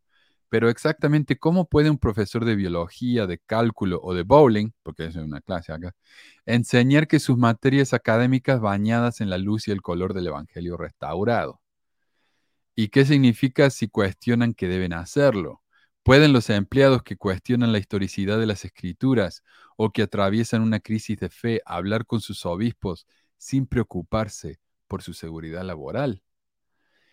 Y si los nuevos empleados no están de acuerdo con la posición de la iglesia sobre, digamos, el matrimonio entre personas del mismo sexo, los apóstoles han dicho que está bien que los miembros tengan opiniones divergentes sobre el tema, pero aparentemente no los empleados de BYU. Y como ya dije la semana pasada, tenemos al menos registro de dos profesores que fueron eh, despedidas, no por hacer propaganda a favor de la comunidad LGBT, una de ellas porque dijo en su Facebook personal que ella pensaba que los ser LGBT no era, eh, como es que dijo? No era apostasia, y otra que simplemente llevaba un pin del arco iris porque su hermano era gay. A las dos la despidieron por eso. Así que sí, si yo enseño, por ejemplo, yo tomo una clase de, de, de racquetball en la, en la escuela, si yo tomo una clase de racquetball, mi maestra tiene una, una camiseta de, de arco iris, yo la puedo hacer despedir. O sea, eh, está horrible eso, ¿no? La, la, la gente para la iglesia, eso no es todavía más como una secta, es puedo quitarte tiempo de trabajo. Ya no es solo perder no sé, comunidad. Sí, es una policía del pensamiento. Uh -huh. Sí, o sea, como la película. Una policía del pensamiento total. Sí. Tenemos al gran hermano. Que sí. que te observa. Claro, y el obispo, si, si es un obispo bien entusiasta, él mismo llama a la universidad y les dice lo que les contaste. Uh -huh. Si cualquier confesión o un obispo puede formar parte del riesgo, del registro, perdón, profesional de un empleado, los empleados serán extremadamente reacios a hablar con sus obispos sobre cualquier cosa, dice el administrador de Indiana. Este es un estándar muy diferente al que ha visto en otras escuelas religiosas, dice Austin, quien anteriormente trabajó como rector en la Universidad de Newman, una universidad católica en Kansas. En cualquier escuela católica, el secreto de confesión es absoluto. Un sacerdote no puede revelar lo que se dice en el confesionario a ninguna otra persona por ningún motivo. Muchas escuelas católicas tienen requisitos de comportamiento para sus empleados, pero ninguna jamás usaría ninguna parte del sacramento de la penitencia, incluida la confesión, para evaluar a un empleado de ninguna manera. Porque claro, imagínate que yo estoy sufriendo con algún pecado, qué sé yo, eh, me cuesta no tomar café, soy un pecador tremendo. Y estoy tratando de arreglar mi situación con mi obispo. Eh, si, yo sé que mi obispo va y me va a delatar, yo no le voy a confiar más. Y me, voy me la voy a tener que arreglar solo y voy a vivir en una, eh, con una tortura mental, porque solo me cuesta dejar de tomar café. Entonces... Y adicional a esto, va a estar, vas a estar torturado porque no le confesaste, porque ya sabemos que adentro se propicia esta cultura de estar confesando lo que sea y que tienes que estarlo contándole, contándole todo al líder, ¿verdad? No hay nadie que se esté inmiscuyendo allí en tu vida o algo así, pero el trabajo que ya hicieron previamente lo hicieron tan bien que tú mismo te sientes como impulsado a hacerlo. O sea, la gente tiene la necesidad, supuestamente para conservar su relación con su Dios, ¿cierto? Entonces tienen la necesidad de ir a contarle esto y soltar pues lo que sea, ¿no? Problemas de su cama, o sea, de su pareja, intimidad y todo esto. Muy triste. Sí. En vez de que tú lo trabajes eh, en un área profesional, ¿no? Con, el, con algún psicólogo, algún psiquiatra, algún problema que tú tengas que te va a ayudar más a resolverlo. Pero claro, si vas con un psicólogo, un psiquiatra y le dices, me siento mal porque tomé café, te va a decir como que, a ver, espérate, ¿por qué? Porque vamos a empezar desde el principio. No, está tremendo la, el, el, control. En, en, mi caso, yo estoy totalmente en contra de eso de confesarse del, y sobre todo el secreto de confesión se me hace una, o sea, algo tan medieval, tan antiguo, no sé, que no debería de, de continuar ya, porque, o sea, eso no, no, no, no, no, ¿qué caso tiene? O sea, nada de, no, si hay abusos en cualquier lado se deben de sacar a la luz, lo debes de decir y lo debes de denunciar, nada de que secreto de confesión, nada, y es una lástima que todavía haya religiones que, que practiquen eso, y es una lástima que los gobiernos todavía lo permitan, que, que den ese, ese derecho de eclesiástico, o sea, ese poder al clero de secreto de confesión. Porque ya hemos visto que las religiones, en especial la grande y abominable, dijo McConkie, pero ahora no, no, ahora se, se, saludan y salen en fotos juntos de Nelson con el Papa, y sí, la unión entre las iglesias, pero realmente por nomás se lo apuñalan por la espalda, ¿no? los dos se apuñalan por la espalda, yo creo, o sea, te desearía que no existieran. Este, hemos visto por a, a través del tiempo cómo esa, esos sistemas favorecen los abusos, favorecen las, um, uh, como el, el, daño a la gente psicológico y también favorecen la ignorancia, porque la gente uh -huh. en vez de, de, hablarlo con un profesional de la salud o algo, se queda con lo que el, su líder le dice. Entonces, sí. tú vas y dices, tengo un problema, este, no puedo dejar de, de pensar que quiero asesinar, por ejemplo, vas con un sacerdote y él te dice, hijo mío, lee la Biblia y reza tres Padres Nuestros y Dios Ave María, eso te va a ayudar a controlarte. Y si no lo controlas y mata, hijo mío, pues, ay, los, no lo hiciste con verdadera fe. Es lo mismo en la iglesia mormona, es lo, lo mismo, ¿verdad? O sea, al final. Les voy a contar algo. Eh, cuando eh, relacionado un poco con esto y un poco. Meli, Meli, discúlpame. Yo sé que no quieres que, que, escuchemos el fondo, pero no se te escucha bien. Así yo prefiero escuchar lo que hay en el fondo y escucharte bien, si, si no te Ay, A ver, ya me escuchas mejor. Es que como que me está fallando el micrófono. Ah, ok. Creo, porque, a ver, no sé si ya me escucho mejor. No, está igual, pero, pero está a bien. Ver. Te escuchas opaca. Sí. Como si estuviera bajo el agua, algo así. Eh, yo aprovecho acá para darle gracias a Roberto, mi amigo es Roberto. Gracias. Voy a quitar esto y lo. Ah, muchísimo mejor, sí. ¿Ya me escuchan mejor? Mucho mejor, sí. ¿Sí? Ah, perfecto. ¿Qué es Están medio mal. ¿Eh? ¿Qué, ¿Qué es HQ Manuel de Rock? Son los headquarters, como la, ah, la oficina general. Oh, sí, headquarters. Oh, sí, sí, sí, sí, sí, no, no lo había entendido. Eh, la oficina central sería, sí. En Salt Lake City, Ah. ajá. Va a mencionar que el amigo Roberto me llevó a, a un concierto de- para mi cumpleaños. Wow. Espectacular, Ah. así que muchas gracias, Roberto. Es todo, qué Y me pregunta acá descifrando, entonces si un profesor de BYU deja de pagar su diezmo, ¿puede perder su trabajo? Absolutamente. Sí. No, es totalmente requerido, sí. Y ella escribe trabajo porque es brasilera, así que no, no se pongan a pesado acá. Dale, Meli. A ver, bueno. Creo que ya no puedo hacer más ahorita, pero les comento algo ahorita hablando sobre la confesión eh, y sobre los obispos y sobre el problema, o sea, aparte de esta situación que, comentan de los abusos, que es una realidad, o sea, la debería haber, yo, yo no veo tan mal, así como, pues quieres ir y confesarte con quien quieras y te promete que no le va a decir a nadie, este, pues qué bueno, pero sí deberían las iglesias tener especificaciones en donde cuando la ley se rompe, o sea, hay un abuso o algo así, tiene que decirlo, digo, a mí que me importa el quien va a confesar que a lo mejor todas las noches llora o algo así, sino que alguien que hizo algo malo. Pero algo que a mí me pasó, o que en mi experiencia es, yo nunca fui como de las que se confesaban así todas sus cosas, ¿no? La realidad es que no, pero em, yo sufrí un episodio, o sea, de abuso, abusaban de mí cuando yo tenía 20 años, 19, no me acuerdo, pero iba a la iglesia, o sea, era la época en la que iba a la iglesia. Y había tenido una conversación unas semanas antes con el obispo, con el que entonces, entonces mi obispo, en donde lo que cuando me ocurrió lo del abuso, lo que mi cerebro hizo fue como acordarse de esa conversación y casi casi, o sea, me hizo, me sentí yo peor, sentí casi como si él me lo hubiera avisado el obispo, como si hubiera sido por por desobediente, cuando realmente el obispo no me mencionó nada, bueno, me dijo así como, ay, porque era la época en la que íbamos a muchos bailes y así, y pues yo andaba ahí también con sus hijas en los bailes, ¿no?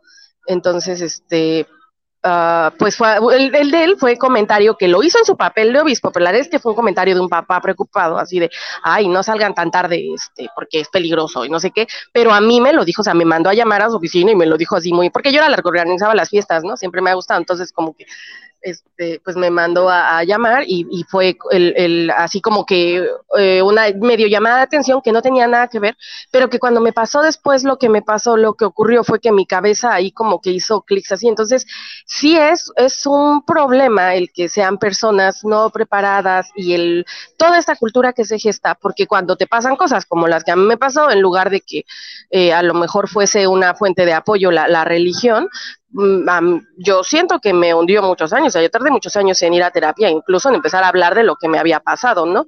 Este, pero, pero sí, o sea, este asunto de las, de la confesión y de lo que se habla con el obispo y el que haya este, esta cercanía sí ocasiona problemas este, en los miembros, sí es una forma en la que te controlan y, y sí es pues peligroso, ¿no? Este, que y ahorita, bueno, pensando en, a, lo mejor yo, yo jamás confesé esto como a ningún obispo ni que nada, y qué bueno, porque yo creo que hubiera sido, si yo solita me eché, o sea, escuché el, eh, escuché el discurso de, de, Richard Scott cuando, cuando dijo esto, ¿no? De que ah, eh, indagues en tu corazón si tú tuviste la culpa de algo y este pedo es otra mamada este, que te jode la cabeza, ¿no? Cuando has sido víctima de eso, pero el que ahora la iglesia no solo eso, sino que está utilizando este rollo de la confesión con maestros, con empleados que no te, que son de educación y que van a enseñar biología o, historia o qué sé yo y que no tienen nada que ver con la iglesia para controlarlos, o sea, se me hace todavía romper un límite más y de verdad es que esta,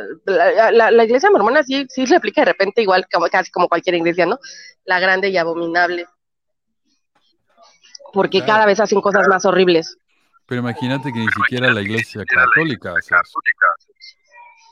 Ni siquiera ellos exigen que, sus, que sus ah, empleados sean dignos y que reporten sus confesiones, ni siquiera ellos piden eso. Y eso que la Iglesia Católica es un bien fundamentalista, bien conservadora, ¿no? Meli, gracias por compartir tu experiencia, ¿no? Y hablar desde tu vulnerabilidad. Sí, solamente pues quería decir eso. Muchas gracias. Gracias por hacerlo y pues eh, honro y respeto tu experiencia. ¿Vale? Gracias. creo que no la había platicado. Sí. Esta es la última parte de, este, de esta noticia. Dice, la nueva redacción y la renuncia a la confidencialidad son poco éticos y espiritualmente dañinos, dice Sue Virgin, quien fue profesora adjunta de la Escuela de Negocios de BYU durante décadas, hasta que su contrato no se renovó el año pasado. Es difícil entender por qué una iglesia con el Evangelio de Jesucristo en su centro privaría a su personal y facultad del cuidado pastoral que podría necesitar de sus obispos. Ahí está. O sea, si uno cree, realmente cree en la iglesia, se da cuenta, como porque, por ejemplo, voy a decir, Marco, que las confesiones para vos son, son inmorales, lo que sea, y a mí me parece que es lo mismo, pero si uno cree en esto y que el, la confesión es tan importante, negarme de eso o, o usarla como una amenaza en mi contra es horrible es, eh, manipulación emocional y mental y todo eso. Así que bueno. Gracias, Luciano, de nuevo. Como siempre, Luciano, muchísimas gracias por tu generosísima donación. Ahora vamos a pasar a otra noticia que fue enorme aquí en Estados Unidos.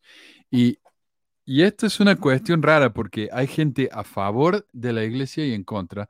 A favor, y ya vamos a ver por qué, pero muchísima gente está a favor de la, de la posición de la iglesia a pesar de que no son mormones. Resulta que una jugadora del equipo de voleibol femenino de la Universidad de Duke dice que los funcionarios de la Universidad Brigham Young en Utah no actuaron lo suficientemente rápido para detener el acoso racista al que ella y otras jugadoras negras fueron objeto durante el partido del viernes. Rachel Richardson, una bateadora externa de segundo año de Duke, tuiteó un comunicado el domingo explicando que ella no era la única jugadora que fue objeto de insultos racistas y abucheos. El viernes por la noche, en nuestro partido contra la Universidad Brigham Young, mis compañeras de equipo afroamericanas y yo fuimos atacadas e insultadas racialmente durante todo el partido, tuiteó Richardson. Los insultos y comentarios se convirtieron en amenazas que nos hicieron sentir inseguras. El incidente provocó una disculpa de BYU, la escuela expulsó a un fan y Duke cambió las ubicaciones del próximo juego del equipo. También llamó la atención de la superestrella de la NBA, LeBron James, eh, LeBron James, LeBron James, quien tuiteó, somos una hermandad y una sororidad. La apoyamos, esto no es deporte. Richardson dijo que tanto los funcionarios de BYU como el cuerpo técnico se enteraron del incidente durante el juego, pero no tomaron las medidas necesarias para detener el comportamiento inaceptable y crearon y crear un ambiente seguro. Incluso después de que se les informara sobre el incidente, Richardson dijo que los funcionarios de BYU no abordaron adecuadamente la situación.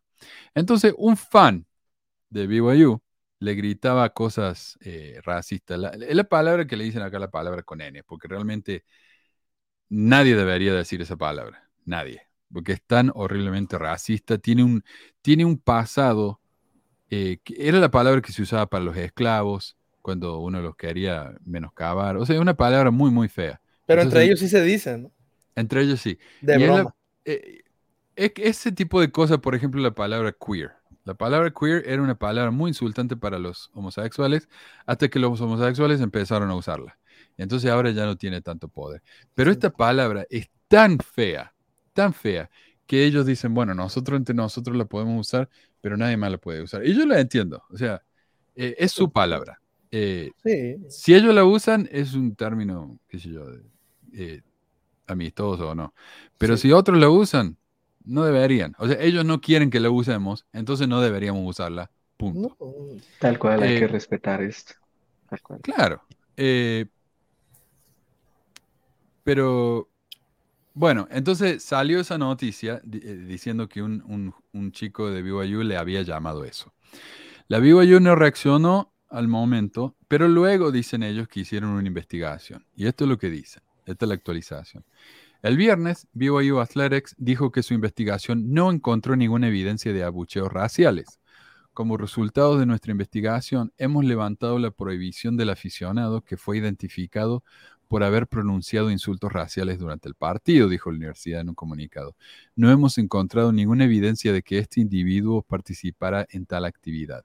BYU se disculpa sinceramente con este fan por cualquier dificultad que haya causado la prohibición. La vicepresidenta y directora de atletismo de la Universidad de Duke, Nina King, emitió un comunicado el viernes luego de la declaración de BYU. Las 18 miembros del equipo de voleibol de la Universidad de Duke son mujeres excepcionalmente fuertes que se representan a sí mismas, a sus familias y a la Universidad de Duke con la máxima integridad, dijo King. Eh, las apoyamos inequívocamente y las defendemos especialmente cuando se cuestiona su carácter. A raíz de la controversia inicial, la, la entrenadora en jefe del baloncesto femenino de Carolina del Sur, Don Staley, dijo que su equipo estaba cancelando los juegos contra BYU programados para esta temporada y la próxima. Staley dijo el viernes que no ha cambiado de opinión. Carolina del Sur es el campeón nacional defensor de la División 1 de la NCAA. Eh, entonces, han salido muchos defendiendo BYU diciendo, mira, esto es propaganda anti-blanca que están haciendo estas personas negras, eh, porque resulta que la abuela de esta chica que fue atacada es una activista. Entonces, ella está usando esto para apoyar su campaña, dicen ellos, ¿verdad? Ahora, alguien hizo un comentario excelente que dice, ¿por qué ella va a arriesgar su carrera haciendo esta, esta acusación si no es cierta? O sea, ¿qué ganaría? Eh, muchos dicen, bueno, pero escucharon, si, alguien hubiera gritado esa palabra, la hubieran grabado. Yo he estado en, juegos eh, en los que realmente ni se escucha lo que dice el del lado. Entonces, si yo escucho que alguien grita algo, para cuando yo prendo el teléfono y la cámara y empiezo a filmar, el tipo ya lo dijo. Ya fue. ya está. No es que está dando un discurso, está gritando una palabra. Pero no hay evidencia, pues, no hay evidencia clara. Dicen que no hay evidencia. Ese es el problema, pues si no hay una evidencia, uh, sí, ella puede decir, sí me lo dijo, alguien me lo gritó, y si no encuentran a alguien, un posible sospechoso que pueda sacar información, pues está difícil. Ahora sí que es de claro. determinar. O sea, esto es cuestión de confesión, que alguien diga, bueno, sí, yo lo dije. O alguien que diga, sí, esta persona al lado mío lo dijo. Pero nadie dijo nada. Ahora otros decían, ¿cómo puede ser que ella lo escuchó, pero nadie más de los otros jugadores lo escucharon? Y alguien comentó, bueno, si vos ves el partido, ella está para atrás sirviendo. O sea, cuando jugás voleibol, hay una persona atrás sirviendo, el resto está al frente. Entonces ella está atrás, al lado del, del público, Entonces ella escucha cuando le están gritando. Claro, el resto no, porque están lejos. Sí. Y dice, ella pudo haberlo escuchado. Supónete que ella escuchó Sí. mal, que dijeron algo diferente y ella escuchó mal. En vez de decir la reacción inicial de los fans de BYU y de los eh, pobres blancos que están siendo atacados, es, esa chica está mintiendo. ¿Cómo sabe que está mintiendo y no simplemente que escuchó mal? O que ella está escuchando claramente lo que le están gritando, los tipos alrededor no lo quieren reportar, eh, pero no, está mintiendo. Y muchos dicen, hay que quitarle la beca y echarla de la escuela. La miércoles. O sea, eh, esta chica siente, se siente atacada y encima de eso hay que castigarla. Exacto. Y al otro tipo, entonces hay que salir a pedirle disculpas por haberle vetado para entrar a los juegos. Nada más, porque esa fue la única, la única como reprensión que recibió. Pero No. no, hace, no hace falta una disculpa pública porque ni siquiera sabemos quién es ese tipo. Lo único, se, se agradecía nada más, ¿no? Con que no este, la, la atacaran o con que no se le fueran encima, hubiera sido suficiente a lo mejor. Exacto. O sea, no, no se sabe quién es el tipo. No, no, no sabemos. Simplemente eh, expulsaron a un fan y después le pidieron disculpa pública, pero ni siquiera no quién es. Pero yo creo que eh, ahí es una oportunidad excelente para enseñar sobre, sobre los, el racismo, ¿no? Y la, lo que es este, todos esos problemas raciales y segregacionistas que hay. Y ya nada más, o sea, enséñalo y ya no. O sea, si no tienes el culpable, pues no puedes hacer nada. No tienes evidencias, no puedes hacer nada. Tendrías que investigar. Pero a la que dijo, o sea, que sufrió esos asuntos, esos insultos racistas, si ella tiene razón, pues es algo muy grave que hay que tratar de investigar. Si ella no tiene razón, si ella lo se lo imaginó, que digamos lo malinterpretó, bueno, o sea, hay que aprovechar la situación para enseñarte que todos modos está mal, aunque se lo haya, tal vez en el juego, alguien estaba Exacto, hablando de- algo así como, eh, si no, no sabemos, pero si alguien hizo algo, aquí lo reprobamos, eso está mal, Sí, tache. sí, sí. No, es la universidad dice eso. Nosotros estamos en contra del racismo, eso no se hace, bla, bla, pero bla. no molestarla a ella, o sea, no Pero tampoco. es la misma actitud que toman siempre de caerle a la víctima. O sea, O podrían de nuevo la iglesia decir, ok, la iglesia no le está atacando a ella, pero sus miembros sí. Entonces la iglesia podría salir y decir públicamente, por favor, dejen de hacer esto. Pero no lo ha hecho. No lo ha hecho. Ah, no, pero es que sabemos que últimamente los líderes de la iglesia, los apóstoles, el profeta, no se meten en temas así, o sea, eh, temas controversiales, no toman posturas estrictas. Ya ves, no existen tipos como Joseph F. Smith o Philip Smith o McConkie, que antes ellos con toda la autoridad y el, la seguridad te decían, este, ah, limitarse en tener hijos es un pecado de Dios tienes que tener hijos porque el mandamiento es multiplicados en la tierra. Y, y hasta incluso en los 90, 80s y 90s que usar condón no es correcto porque el plan de Dios es que la igle- eh, traer espíritus de Él aquí a la tierra, a nuestras familias. O sea, antes sí tenían la autoridad y ese poder y decían las cosas como se venían. Ahora yo no digo autoridad y poder para que me entiendan, ¿verdad? Porque Sí. podría decir cinismo también. Tenían el cinismo y el descaro de hablar así, como si supieran la verdad absoluta pero ahora les da miedo, porque ahora cualquier cosita que digan ya está en el escrutinio público, nos enteramos más de todo y saben que, uy, tienen que tener unas, las palabras muy cuidadosas para no eh, ofender a alguien o contradecirte en algo que tú ya hayas dicho antes. Sí. Entonces, ellos no toman esta postura como tú dices, sí, deberían de salir, haber salido pues líderes, lo, lo máximo que van a decir va a ser, sí, estamos en contra del racismo, no, no, no Ujú. fomentamos eso, no queremos Ah. que pase eso, instamos a todos a que acá, pero no le dice directamente a los miembros, si tú eres un miembro fiel de la iglesia, a- abstente de acusar a una chica que, que- que se siente que se siente una víctima, abstente, abstente de hacer esos comentarios porque es incorrecto, Claro. tú estás dañando a una La mujer. están juzgando, están juzgando, le están creando, la, le están eh, adivinando las intenciones, lo cual va en contra de sus creencias. O sea, acá hubo un caso de un tipo que se llama Jesse Smollett, un actor, ¿verdad? Que dijo que él fue atacado, es negro él, y dijo que fue atacado en la calle en 2019, que lo, atacaron por, que fue un ataque racista en su contra. Eh, esto fue en medio de Black Lives Matter. O sea, esto sería, si esto realmente le pasó a él, eh, sería un, un gran apoyo, ¿verdad?, para la causa de Black Lives Matter. Más tarde se descubrió que el tipo mintió y que él había contratado a alguien para que lo atacara. Ok, un caso, ¿verdad? Entonces, ahora eh, el tipo fue un idiota, porque ahora, eh, bueno, además de que fue despedido del programa en el que estaba trabajando, nunca más lo contrató más nadie. Y, no solamente eso, sino que tuvo que pasar 150 días en la cárcel y pagar como 150 mil dólares en, en, recompensa, ¿no? Para, para las personas que acusó él. Entonces el tipo le fue pésimo con el chiste ese que inventó él. Y ya eh, recibió su pago por eso, su, como su, la reprimenda que le da la sociedad. por pero, pero ahora, olvídate que los supremacistas blancos dicen cualquier ataque en contra de, un negro es mentira porque mira a Jesse eh, Smollett. Ah, eso es lo malo pues, de esas situaciones. Es también cuando deslegitiman, deslegitiman por una sola situación. Sí, eso pasa en todos los casos, en el caso de los feminismo también ha pasado, que ha, habido mujeres que se han, que han denunciado abusos y resulta que, que ella era la abusadora. Bueno, tenemos el caso del, del Jack Sparrow, ¿no? Eh, ¿Verdad?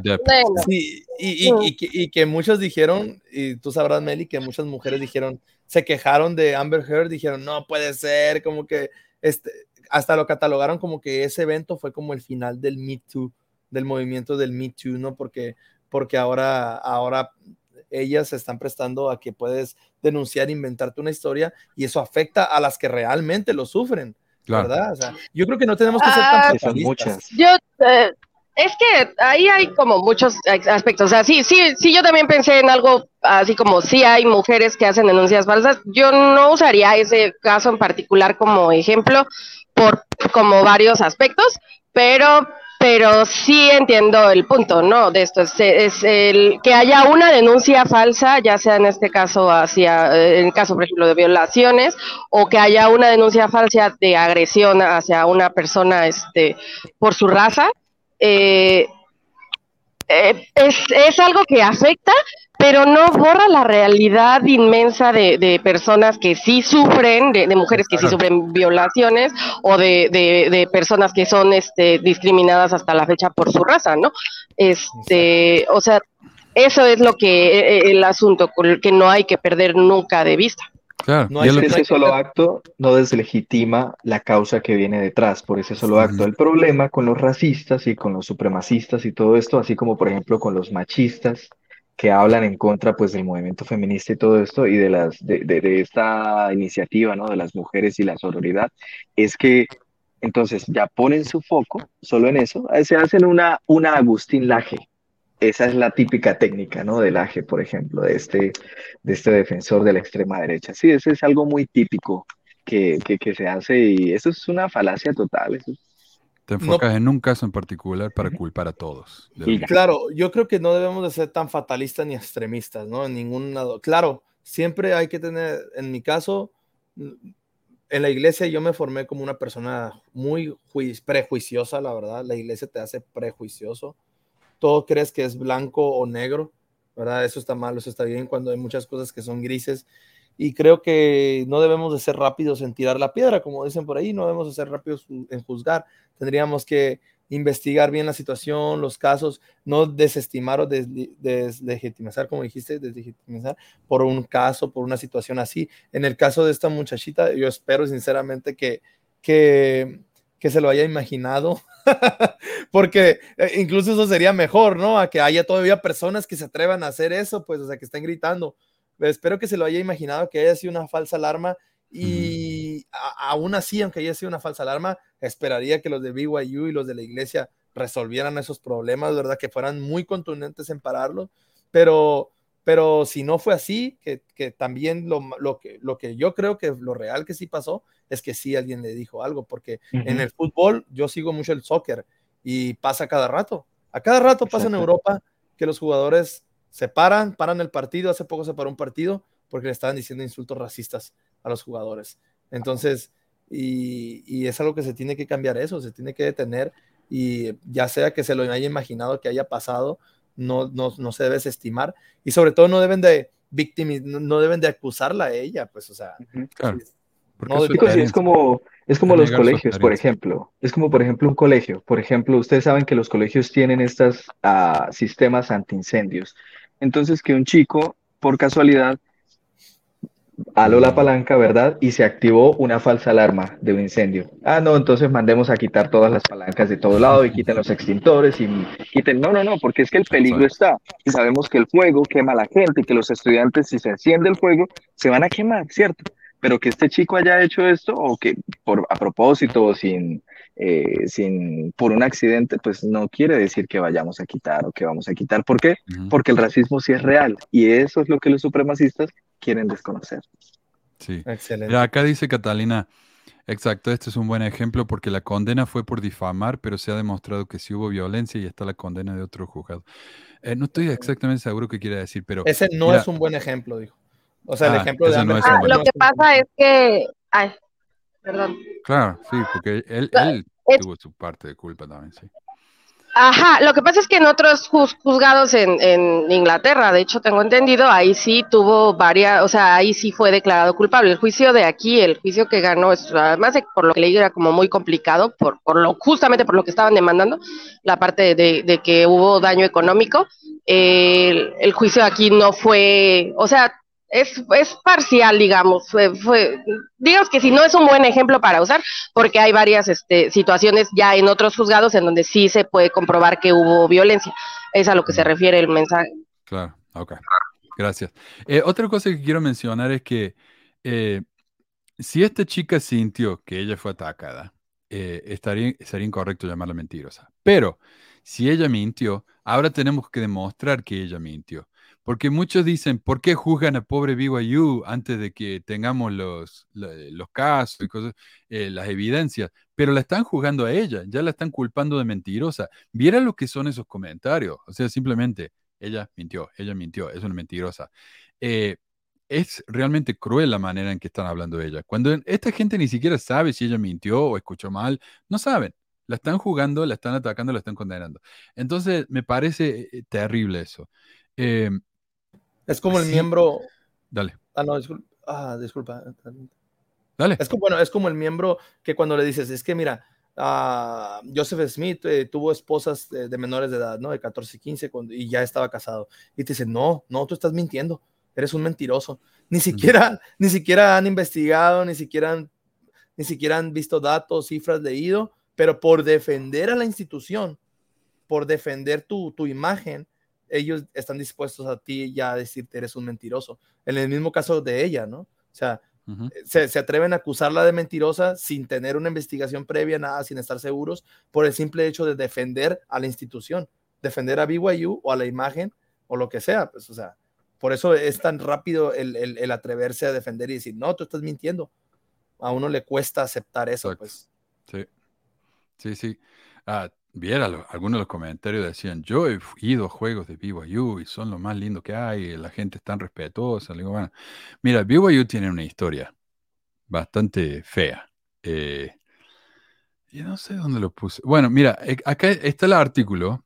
Resulta que un diario independiente de la BYU, eh, BYU Cougar Chronicle, ahí te lo voy a compartir acá.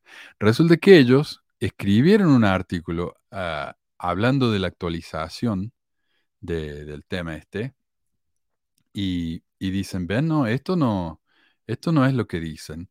Específicamente porque, ¿qué estoy acá mostrando? Nada que ver. Específicamente porque eh, esta mujer, bueno, tiene pasado, eh, la abuela de esta mujer es una activista eh, negra, anti-blancos. Eh, eso es lo que dice el artículo. Y muestran eh, tweets de esta mujer, ¿no? Demostrando que ella es una racista en contra de los blancos. Bueno, pero vieron lo que son los comentarios. O sea, a ver, te quiero mostrar uno. Pero a ver, ¿por qué no ponen el otro punto de vista? Es decir, ella, por ese, por ese hecho de que su abuela es activista, está más sensible a escuchar Claro, y a notar claro. las cosas racistas. Eso también iba a Entonces- decir. Tal vez ella ya está eh, predeterminada a escuchar este mucho más sensible a ese tipo de cosas que otras personas. Y darse cuenta y sobre todo a no quedarse callada. Claro, Porque si ya tiene un historial que su abuela es activista y está echándole ganas, obviamente ella no, no se va a dejar. sí. Eh, Meli dice, dice que se va a comer, así que bueno, muchísimas gracias, Ah, Meli. Sí, me despido, les mando un beso a todos. Gracias. bien. Un abrazo. Disfruta. Ah, Chao, Meli. me tomo unos mojitos por ustedes. Bye. Gracias. Uy, por favor, por favor. un llavero, un llavero. Bye. Nos vemos. Eh, eh, bueno, en la sección de comentarios, por ejemplo, tenemos el comentario este de Paul, que dice, la abominación de la que habla la Biblia es el Obama Nation. Nada que ver, o sea, ¿de, de qué está hablando? Nada que ver con lo que estábamos hablando. De fundament Nada que ver. eh, la Obama Nation de maldad que fundamentalmente ha transformado a la nación para peor, para dictarnos cómo se siente vivir en un país de tercer mundo. Las palabras de Barack, no las mías. Jesucristo es el único que lo puede tener. Ahora, no estoy seguro a qué se refiere, pero si la verdadera abominación de la Biblia, según él, es el único presidente negro que hemos tenido en este país, La de Daniel. y lo dice en un artículo en el que se acusa a los negros de ser racistas, me parece que el mensaje es bastante obvio, ¿no? O sea, los negros van a traer a la destrucción de- del apocalipsis y todo eso. Para ver qué se siente vivir en un país de tercer, de tercer, o sea, de tercer mundo. Y bueno, O y sea, Barack está Obama hablando- nunca dijo eso. Él hablando eso de la sí no abominación que se describe en el libro de Daniel, que habla de una supuesta profecía, pero los cristianos no se ponen de acuerdo sobre qué significa tal abominación. Y este Bueno, tipo es- ahora sale con esta Los negros. interpretación. Nada que Los ver. negros son los negros. Este es un Nada fan que de BYU que dice, ¿cómo nos acusan a BYU de ser racistas? Y dice eso. Un tal John Packer Lambert, un tipo que, bueno, lo busqué porque tiene el nombre completo, así lo busqué en Facebook y ha escrito un montón de posts racistas, transfobos. Y este comentario de acá lo puso en su Facebook y como en tres comentarios más, así que está obsesionado el tipo con esto. Dice, el otro día en Taco Bell escuché la palabra con N usada cuatro veces. Debería demandar ahora a Taco Bell por permitir esa palabra. El hecho de escucharla hace que un lugar sea tan inseguro que se justifica cancelar un juego contra el equipo. Tenga en cuenta que el juego de la Universidad de Carolina del Sur fue un juego local, por lo que ni siquiera fue en BYU.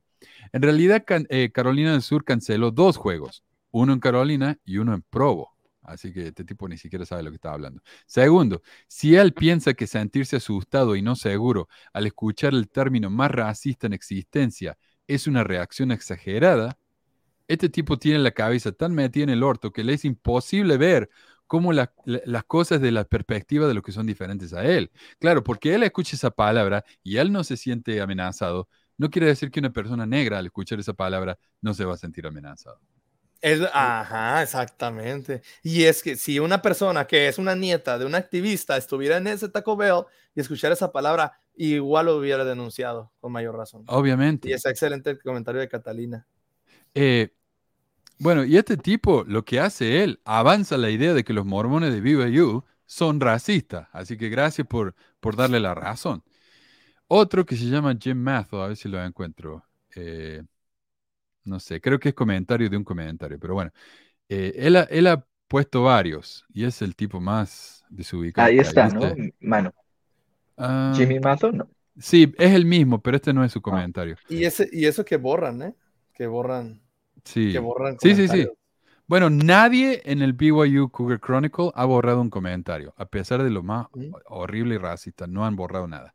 Pero el Jimmy Mazo en otro comentario dijo, por cierto, no hay nada de malo en ser racista, es natural. Todo en el mundo, todos en el mundo son racistas, excepto los liberales blancos deshonestos que fingen que no lo son. Oh, Eh, y bueno, cuando alguien le preguntó si al menos él iba a la escuela, a la BYU, como para poder comentar así, el Jimmy respondió, arréglate con Dios y deja de cometer sodomías, deja de dejar que los hombres pongan sus erecciones en tu esfínter y tampoco que te la metan en la Ah. boca. Sé que será un Ah. hábito muy difícil de romper, estás enfermo, un pecador muy, muy enfermo. O sea, eh, cuando alguien le preguntó, pero ¿estás seguro? ¿Vos siquiera vas a la escuela? Sos gay. Esa es la, el- el- la acusación. Sos gay. Eh, nada que ver, absolutamente nada que ver. Entonces acá nos están mostrando que además de racistas, son homófobos los defensores de la BYU. Pues La es que ya sabemos eh. que esa es la medida. Esa es la medida de las personas, como había dicho Anderson, Exacto. ultraderechista. Cuando te vuelves muy así eh, homófobo, generalmente son racistas también. O sea, comparten esas Claro, características. claro, claro. Y eso está, eso es la base del mormonismo también. Y del cristianismo también, porque el, el homosexual, siempre, o sea, Sodoma y Gomorra, ¿no? Ya saben. Y también Caín y los negros son esclavos, o sea, desde ahí viene, o sea, la religión nos ha vuelto total. Creo que Jesucristo trató de arreglar eso y por eso lo crucificaron. ¿Verdad? Ah, Pero bueno, o Como sea, dice, y como dice Carlo, Carlo dice en un comentario allí, dice el amor puro de Cristo. Yo estoy seguro de que este tipo Mazos, el siguiente domingo a su comentario, si era domingo de ayuno y testimonio, ya se paró en el púlpito a testificar del amor de Cristo y yo sé que esta es la iglesia verdadera y que mi profeta blanco es el profeta de Y no Dios. somos Y- racistas, no somos racistas. Exacto. Yo no Y- tengo maldad en mi corazón. Esa a, no autovalidarse. auto- Eso es una autofelación ahí que se hacen ellos allá en esos centros de reuniones bravísimo. A ver. Y acá la Alice, que parece que trabaja para el diario este, dijo, eh, hemos estado investigando esta historia durante unos días para poder publicar nuestros hallazgos y todo esto es una gran mentira de esta chica. Tal vez debería haber ido a una escuela solo para negros donde sería más apreciada. Eh, a otro, Wow. a ver, a otro, y lo tengo acá, lo, lo vi recién. Dejo un comentario que honestamente a este se le salió la cadena. Dice, oh, ahí volvió Marco. Dice, eh, una cosa es segura de todas las otras razas y etnias. Los negros son los más narcisistas, egoístas, superficiales, siempre el centro de su universo, perras por la atención, o sea, quieren que todo el mundo le preste atención, egocéntricos, sin mencionar que siempre tienen que hacer las cosas a su manera, sin parar. Y acá al final dice, sin mencionar que siempre crean una situación en la que siempre ganan, mientras que al mismo tiempo hacen una situación donde la gente blanca, amarilla, marrón, siempre pierden, en su mayoría los blancos. Pobrecito. Ahora, quiero aclarar una cosa, no es inapropiado usar la palabra blanco y negro o incluso marrón, porque las personas a las que se refieren han aceptado esos términos, lo han adoptado. Pero la palabra amarillo para referirse a los asiáticos, lo mismo que la palabra piel roja para referirse a los indígenas, es profundamente racista, porque históricamente esas personas no aceptaron esos términos y porque siempre fueron usados de manera despectiva e insultante. Así que además de ser profundamente racista en su comentario contra los negros, cuando quiere defender a otra raza, los asiáticos, en contra de los malvados negros, lo hace de manera insultante y racista. O sea, el tipo no, no se puede controlar. Y esto me lleva, a, sí, esto me lleva a otro punto. A veces cuando alguien dice o hace algo racista, no siempre lo hace por malicia, sino por ignorancia. Pero eso, a su vez, también es racista, me parece a mí. Porque cuando uno siente que no tiene que aprender sobre las diferencias entre las personas, porque su corazón no tiene malicia, es simplemente perezoso, ignorante y en el fondo sí es malicioso. Por ejemplo, cuando alguien me- se niega a aprender sobre la historia de la gente negra en este país, porque total ellos no hicieron nada malo, fueron los hace cientos de años, fue algo que pasó hace mucho, total, hoy tuvimos un presidente negro, etcétera, están demostrando una falta de interés que es francamente insultante. La población negra en este país es bastante importante y durante su estadía entera en este país han sufrido mucho, sin mencionar que los que llegaron aquí al comienzo de este país no vinieron porque querían, sino que fueron traídos a la fuerza. Así que es doblemente ignorante cuando le dicen que tienen que volverse a África, donde pertenecen. Ellos no se quisieron ir y ya hace cientos de años que están acá, así que no, no tienen que volverse a ninguna parte. Este es su país. La ignorancia nos lleva a hacer bromas que realmente duelen, como esta, por ejemplo. Eh, en octubre de 2020 pusieron carteles en el campus de BYU ofreciendo trabajos como conserje. El cartel decía chachín con una foto de un billete de 10 dólares, como ven acá a la derecha. El departamento de custodios está contratando, dice. En el billete, debajo de la frase chachín, alguien puso la foto de una empleada asiática de BYU. Eh, lo hicieron ahora. ¿Por qué? Porque dice chachín y suena chino. Entonces es chistoso poner la foto. No es una foto de un asiático a cualquiera, es la foto de una chica que trabaja en BYU. ¿Lo hicieron para herir a esta chica? Yo no sé, no tengo ni idea quién lo hizo, pero yo diría que no. Simplemente pensaron que era chistoso. Pues Pero el que- abajo dice, ¿no? Abajo dice, yo creo que la razón en negro, dice, now that we have your attention. Ahora que tenemos, Ajá, bueno, qué triste. claro, pero no, eso se refiere al billete en la derecha. Dice chachín y ponen un billete. Ahora que tenemos tu atención, estamos descontratando, bla, bla, bla. Pero alguien pensó que era chistoso poner la foto de esta chica. No fue la gente que hizo el cartel, fue un estudiante que pensó que iba a ser muy gracioso. Ah, ¿está, está, está por encima o está dentro? Claro, la pegaron encima. Encima, eh. Oh, Le que es un pegaron encima.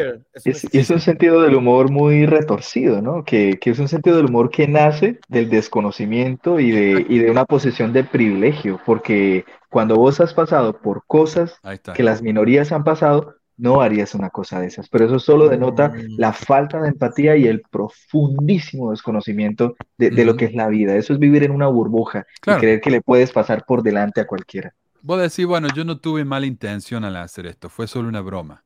El hecho de que no te des cuenta de lo insultante que es, demuestra que sos un ignorante y que no tenés ningún interés en aprender la experiencia de los demás como para darte cuenta que esto no es una broma, es un insulto.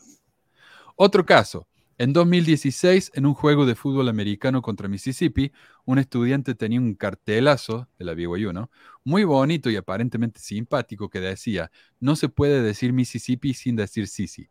Ahora, la palabra Sisi, a ver, sácame eso, eh, Carlos, así podemos ver el cartel. La palabra Sisi puede no parecer muy grave para una nena blanca hetero de Utah, pero es el equivalente de la palabra maricón. Y resulta bastante insultante, no tanto para los jugadores de fútbol de Mississippi, sino para la comunidad LGBT. O sea, cuando alguien, por ejemplo, para darle un ejemplo, cuando alguien usa la palabra retardado, ¿no?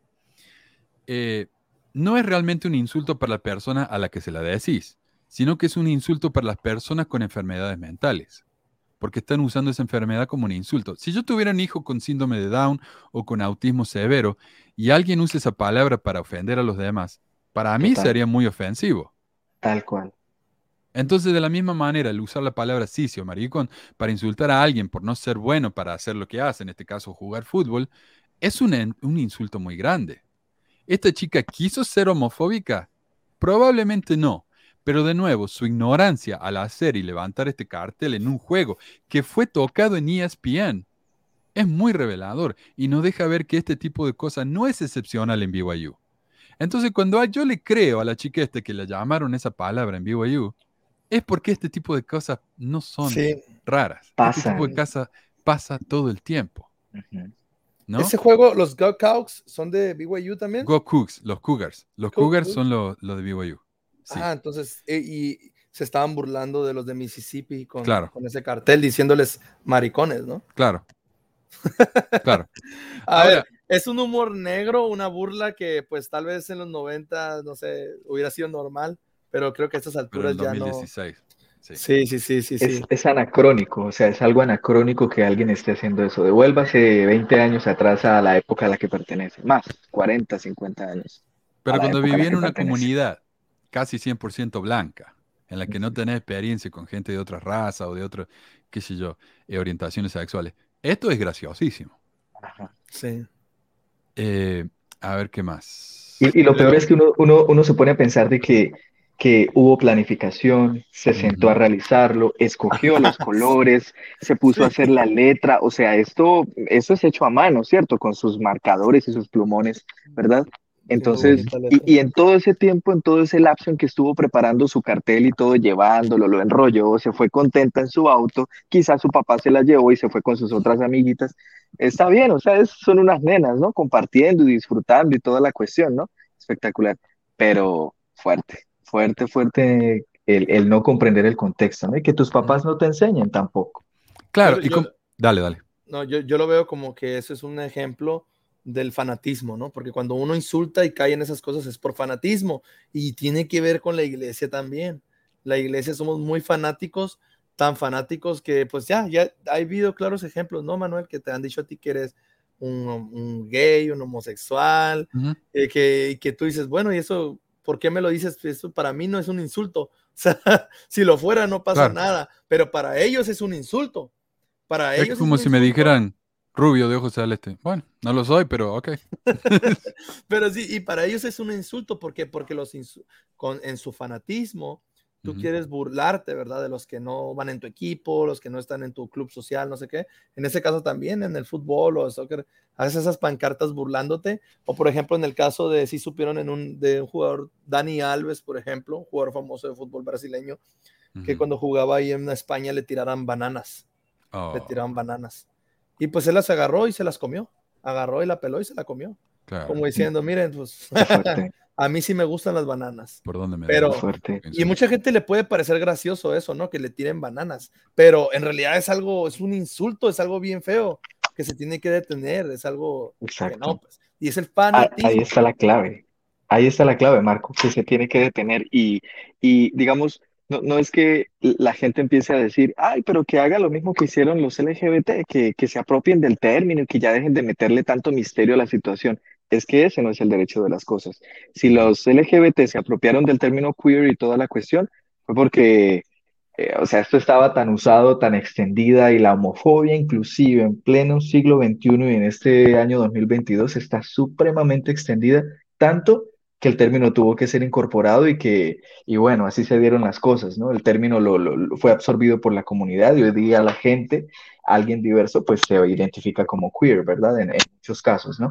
Pero eso no quiere decir que este sea el derecho de las cosas. El derecho de las cosas es que estos individuos dejen de utilizar estos apelativos como si de insultos se trataran. Exacto. Sí, ese es el derecho, que aprendan su posición y que aprendan que ellos, han o sus ancestros y ellos ahora en un menor grado, ¿no? Han perpetrado actos en contra de otros individuos que tienen que disfrutar de la misma, del mismo estatus de derecho, porque por el hecho de abrir matriz, tienen y los de estados, los países deben ser garantes y las instituciones, ¿verdad? Ahora ni qué hablar de una entidad religiosa. Es que aquí estamos hablando de una iglesia que se comporta peor que una corporación, que solo busque una petrolera. Estamos hablando de una, de una iglesia que, y, y sus instituciones afiliadas que no se comportan como debería hacerlo una entidad que promulga y propaga ser el faro de moralidad en medio del mundo y la iglesia que tiene una comunicación directa con esos, al menos todos los miércoles, eh, abierta, ¿no? Entonces, eh, es lamentable, es muy triste y eso denota de que no son mejores que una corporación, la verdad. No, sí, y, y, por ejemplo, yo estaba escuchando un comentarista deportivo en el canal de Glenn Beck, que es un ultraderechista, y él decía, mira qué mal, eh, bueno, y el comentarista es negro, y él decía, qué mal que BYU se haya disculpado antes de siquiera saber si había pasado o no. Eh, que, que, como que cobardes, ¿no? ¿Por qué se, se disculparon sin siquiera saber si, si fueron culpables? Pero me parece a mí que este comentarista no sabe de la historia que tiene BYU con este tipo de cosas. Eh, porque acá, acá estamos mostrando que esto no es una excepción, esto pasa todo el tiempo. Eh, Por eso se disculparon. Lo más probable Claro, es que se haya pasado. en avance, de- en avance, perdón, perdón, eh, no sé, no sé si lo hicimos, pero perdón. Eh, bueno, Hugo, ya gracias. llevamos más de dos horas, mira, tenemos un montón de comentarios, los voy a leer la próxima semana. Hugo Carranza hizo una. Sí, Hugo, muchísimas, muchísimas gracias por tu donación. Mira, eh, yo, yo no sé cómo agradecerles más. Tenemos, hem- han sido tan generosos hoy. Eh, quiero mencionarlo otra vez, nada más que porque ha sido realmente La espectacular. El situación señor esto del- Javier, Ajá, la situación esto de los insultos racistas y todo esto, todo esto que ha pasado que se tiene que, que cambiar, de tener. Me Ujú. recuerda mucho al tema de, de- de las corridas de toros. Yo estoy Ujú. totalmente en contra de eso, o sea, eh, del maltrato animal, y se me hace como un asco, como que a estas alturas de la modernidad siga habiendo eso y que haya gente que, que lo aplauda y que lo festeje cuando están matando a un animal poco a poco. Que, o sea, eso es, no sé, o sea, es lo- se me hace sádico y algo malo y no entiendo por cómo sigue, bueno. Bueno, entonces, y aún así pasa y hoy en día este, hay gente que lo apoya y que se beneficia de eso y que dice que es cultura. Entonces, yo hago como un, así como un ejemplo, un contraste entre eso y, lo, y las personas que, que piensan que es gracioso gritarle insultos racistas a la gente. Entonces, no, no está bien, pues, o sea, no caigan en esas cosas del pasado, ya más, por más broma que haya sido, ¿no? Porque antes, ah, que es una broma y fue chistoso y pues bueno, chistoso para ti, pero para muchos no. Entonces, no hay que caer en esas situaciones del pasado. Perdón. Y es un buen ejemplo porque muchos dirían, bueno, pero la, la corrida de toros son, son una tradición, siempre se han hecho, siempre ha sido así, pero eso no quiere decir que sea bueno.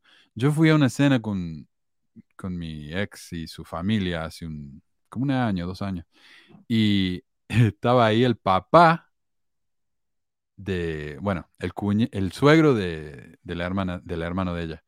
Eh, y el suegro este dijo, estaban hablando de, de, una japonesa, no sé qué, que conocía, le dice, los japoneses son los judíos del oriente, queriendo decir que son eh, tacaños, eh, pero además de eso, en inglés, la palabra oriente, ori wow. referirse a alguien como oriental, es, es un insulto. No sé, no sé. Las palabras tienen sus historias, se ha convertido en un insulto. Entonces dice, claro, son los judíos del Oriente. Y la hija de él me mira y me dice, disculpa, es que mi papá es un racista. Así enfrente del papá. y, y mi ex suegra, mi ex suegra dice, pero, pero ¿qué tiene si nosotros hablábamos así? Claro. ¿Pero y qué? El que ustedes hayan hablado así toda su vida no quiere decir que no tienen que dejar de hablar así. Sí, ya mismo. En una ocasión una tía, una tía en nuestra casa dijo, estaba contando una historia de una persona que tenía un hijo con una discapacidad y mi esposa es maestra de educación especial, que uh -huh. este, ella es especialista en eso. Y mi tía dijo una palabra que dijo, ah, sí, tiene su hijo es mongolito, dijo. Oh, su hijo es mongolito. No, no. Y mi esposa nada más peló los ojos así como que... no dijo nada, ¿verdad? Porque pues, ay, no era su pariente. Y yo así como que, ah, tenía una discapacidad.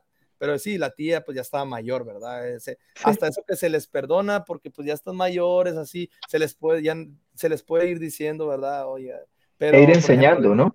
Ir, ir enseñándoles enseñando. y ellos tienen la responsabilidad moral y ética de aprender y de, de despojarse de eso. Claro, uh -huh. y, y, y, incluso los niños se burlan, pero estamos hablando de cómo se le hace el término a las personas de los países y los argent de Argentina, argentinos, de los de Uruguay, uruguayos y los de China, chinos y los de la India, indios, así se les dice. Y no hindúes, ¿eh? Porque tienen la, la, ahí que es hindúes, hindúes es una religión, puede ser indio, okay. cristiano, o puede ser mexicano, hindú. Entonces, okay.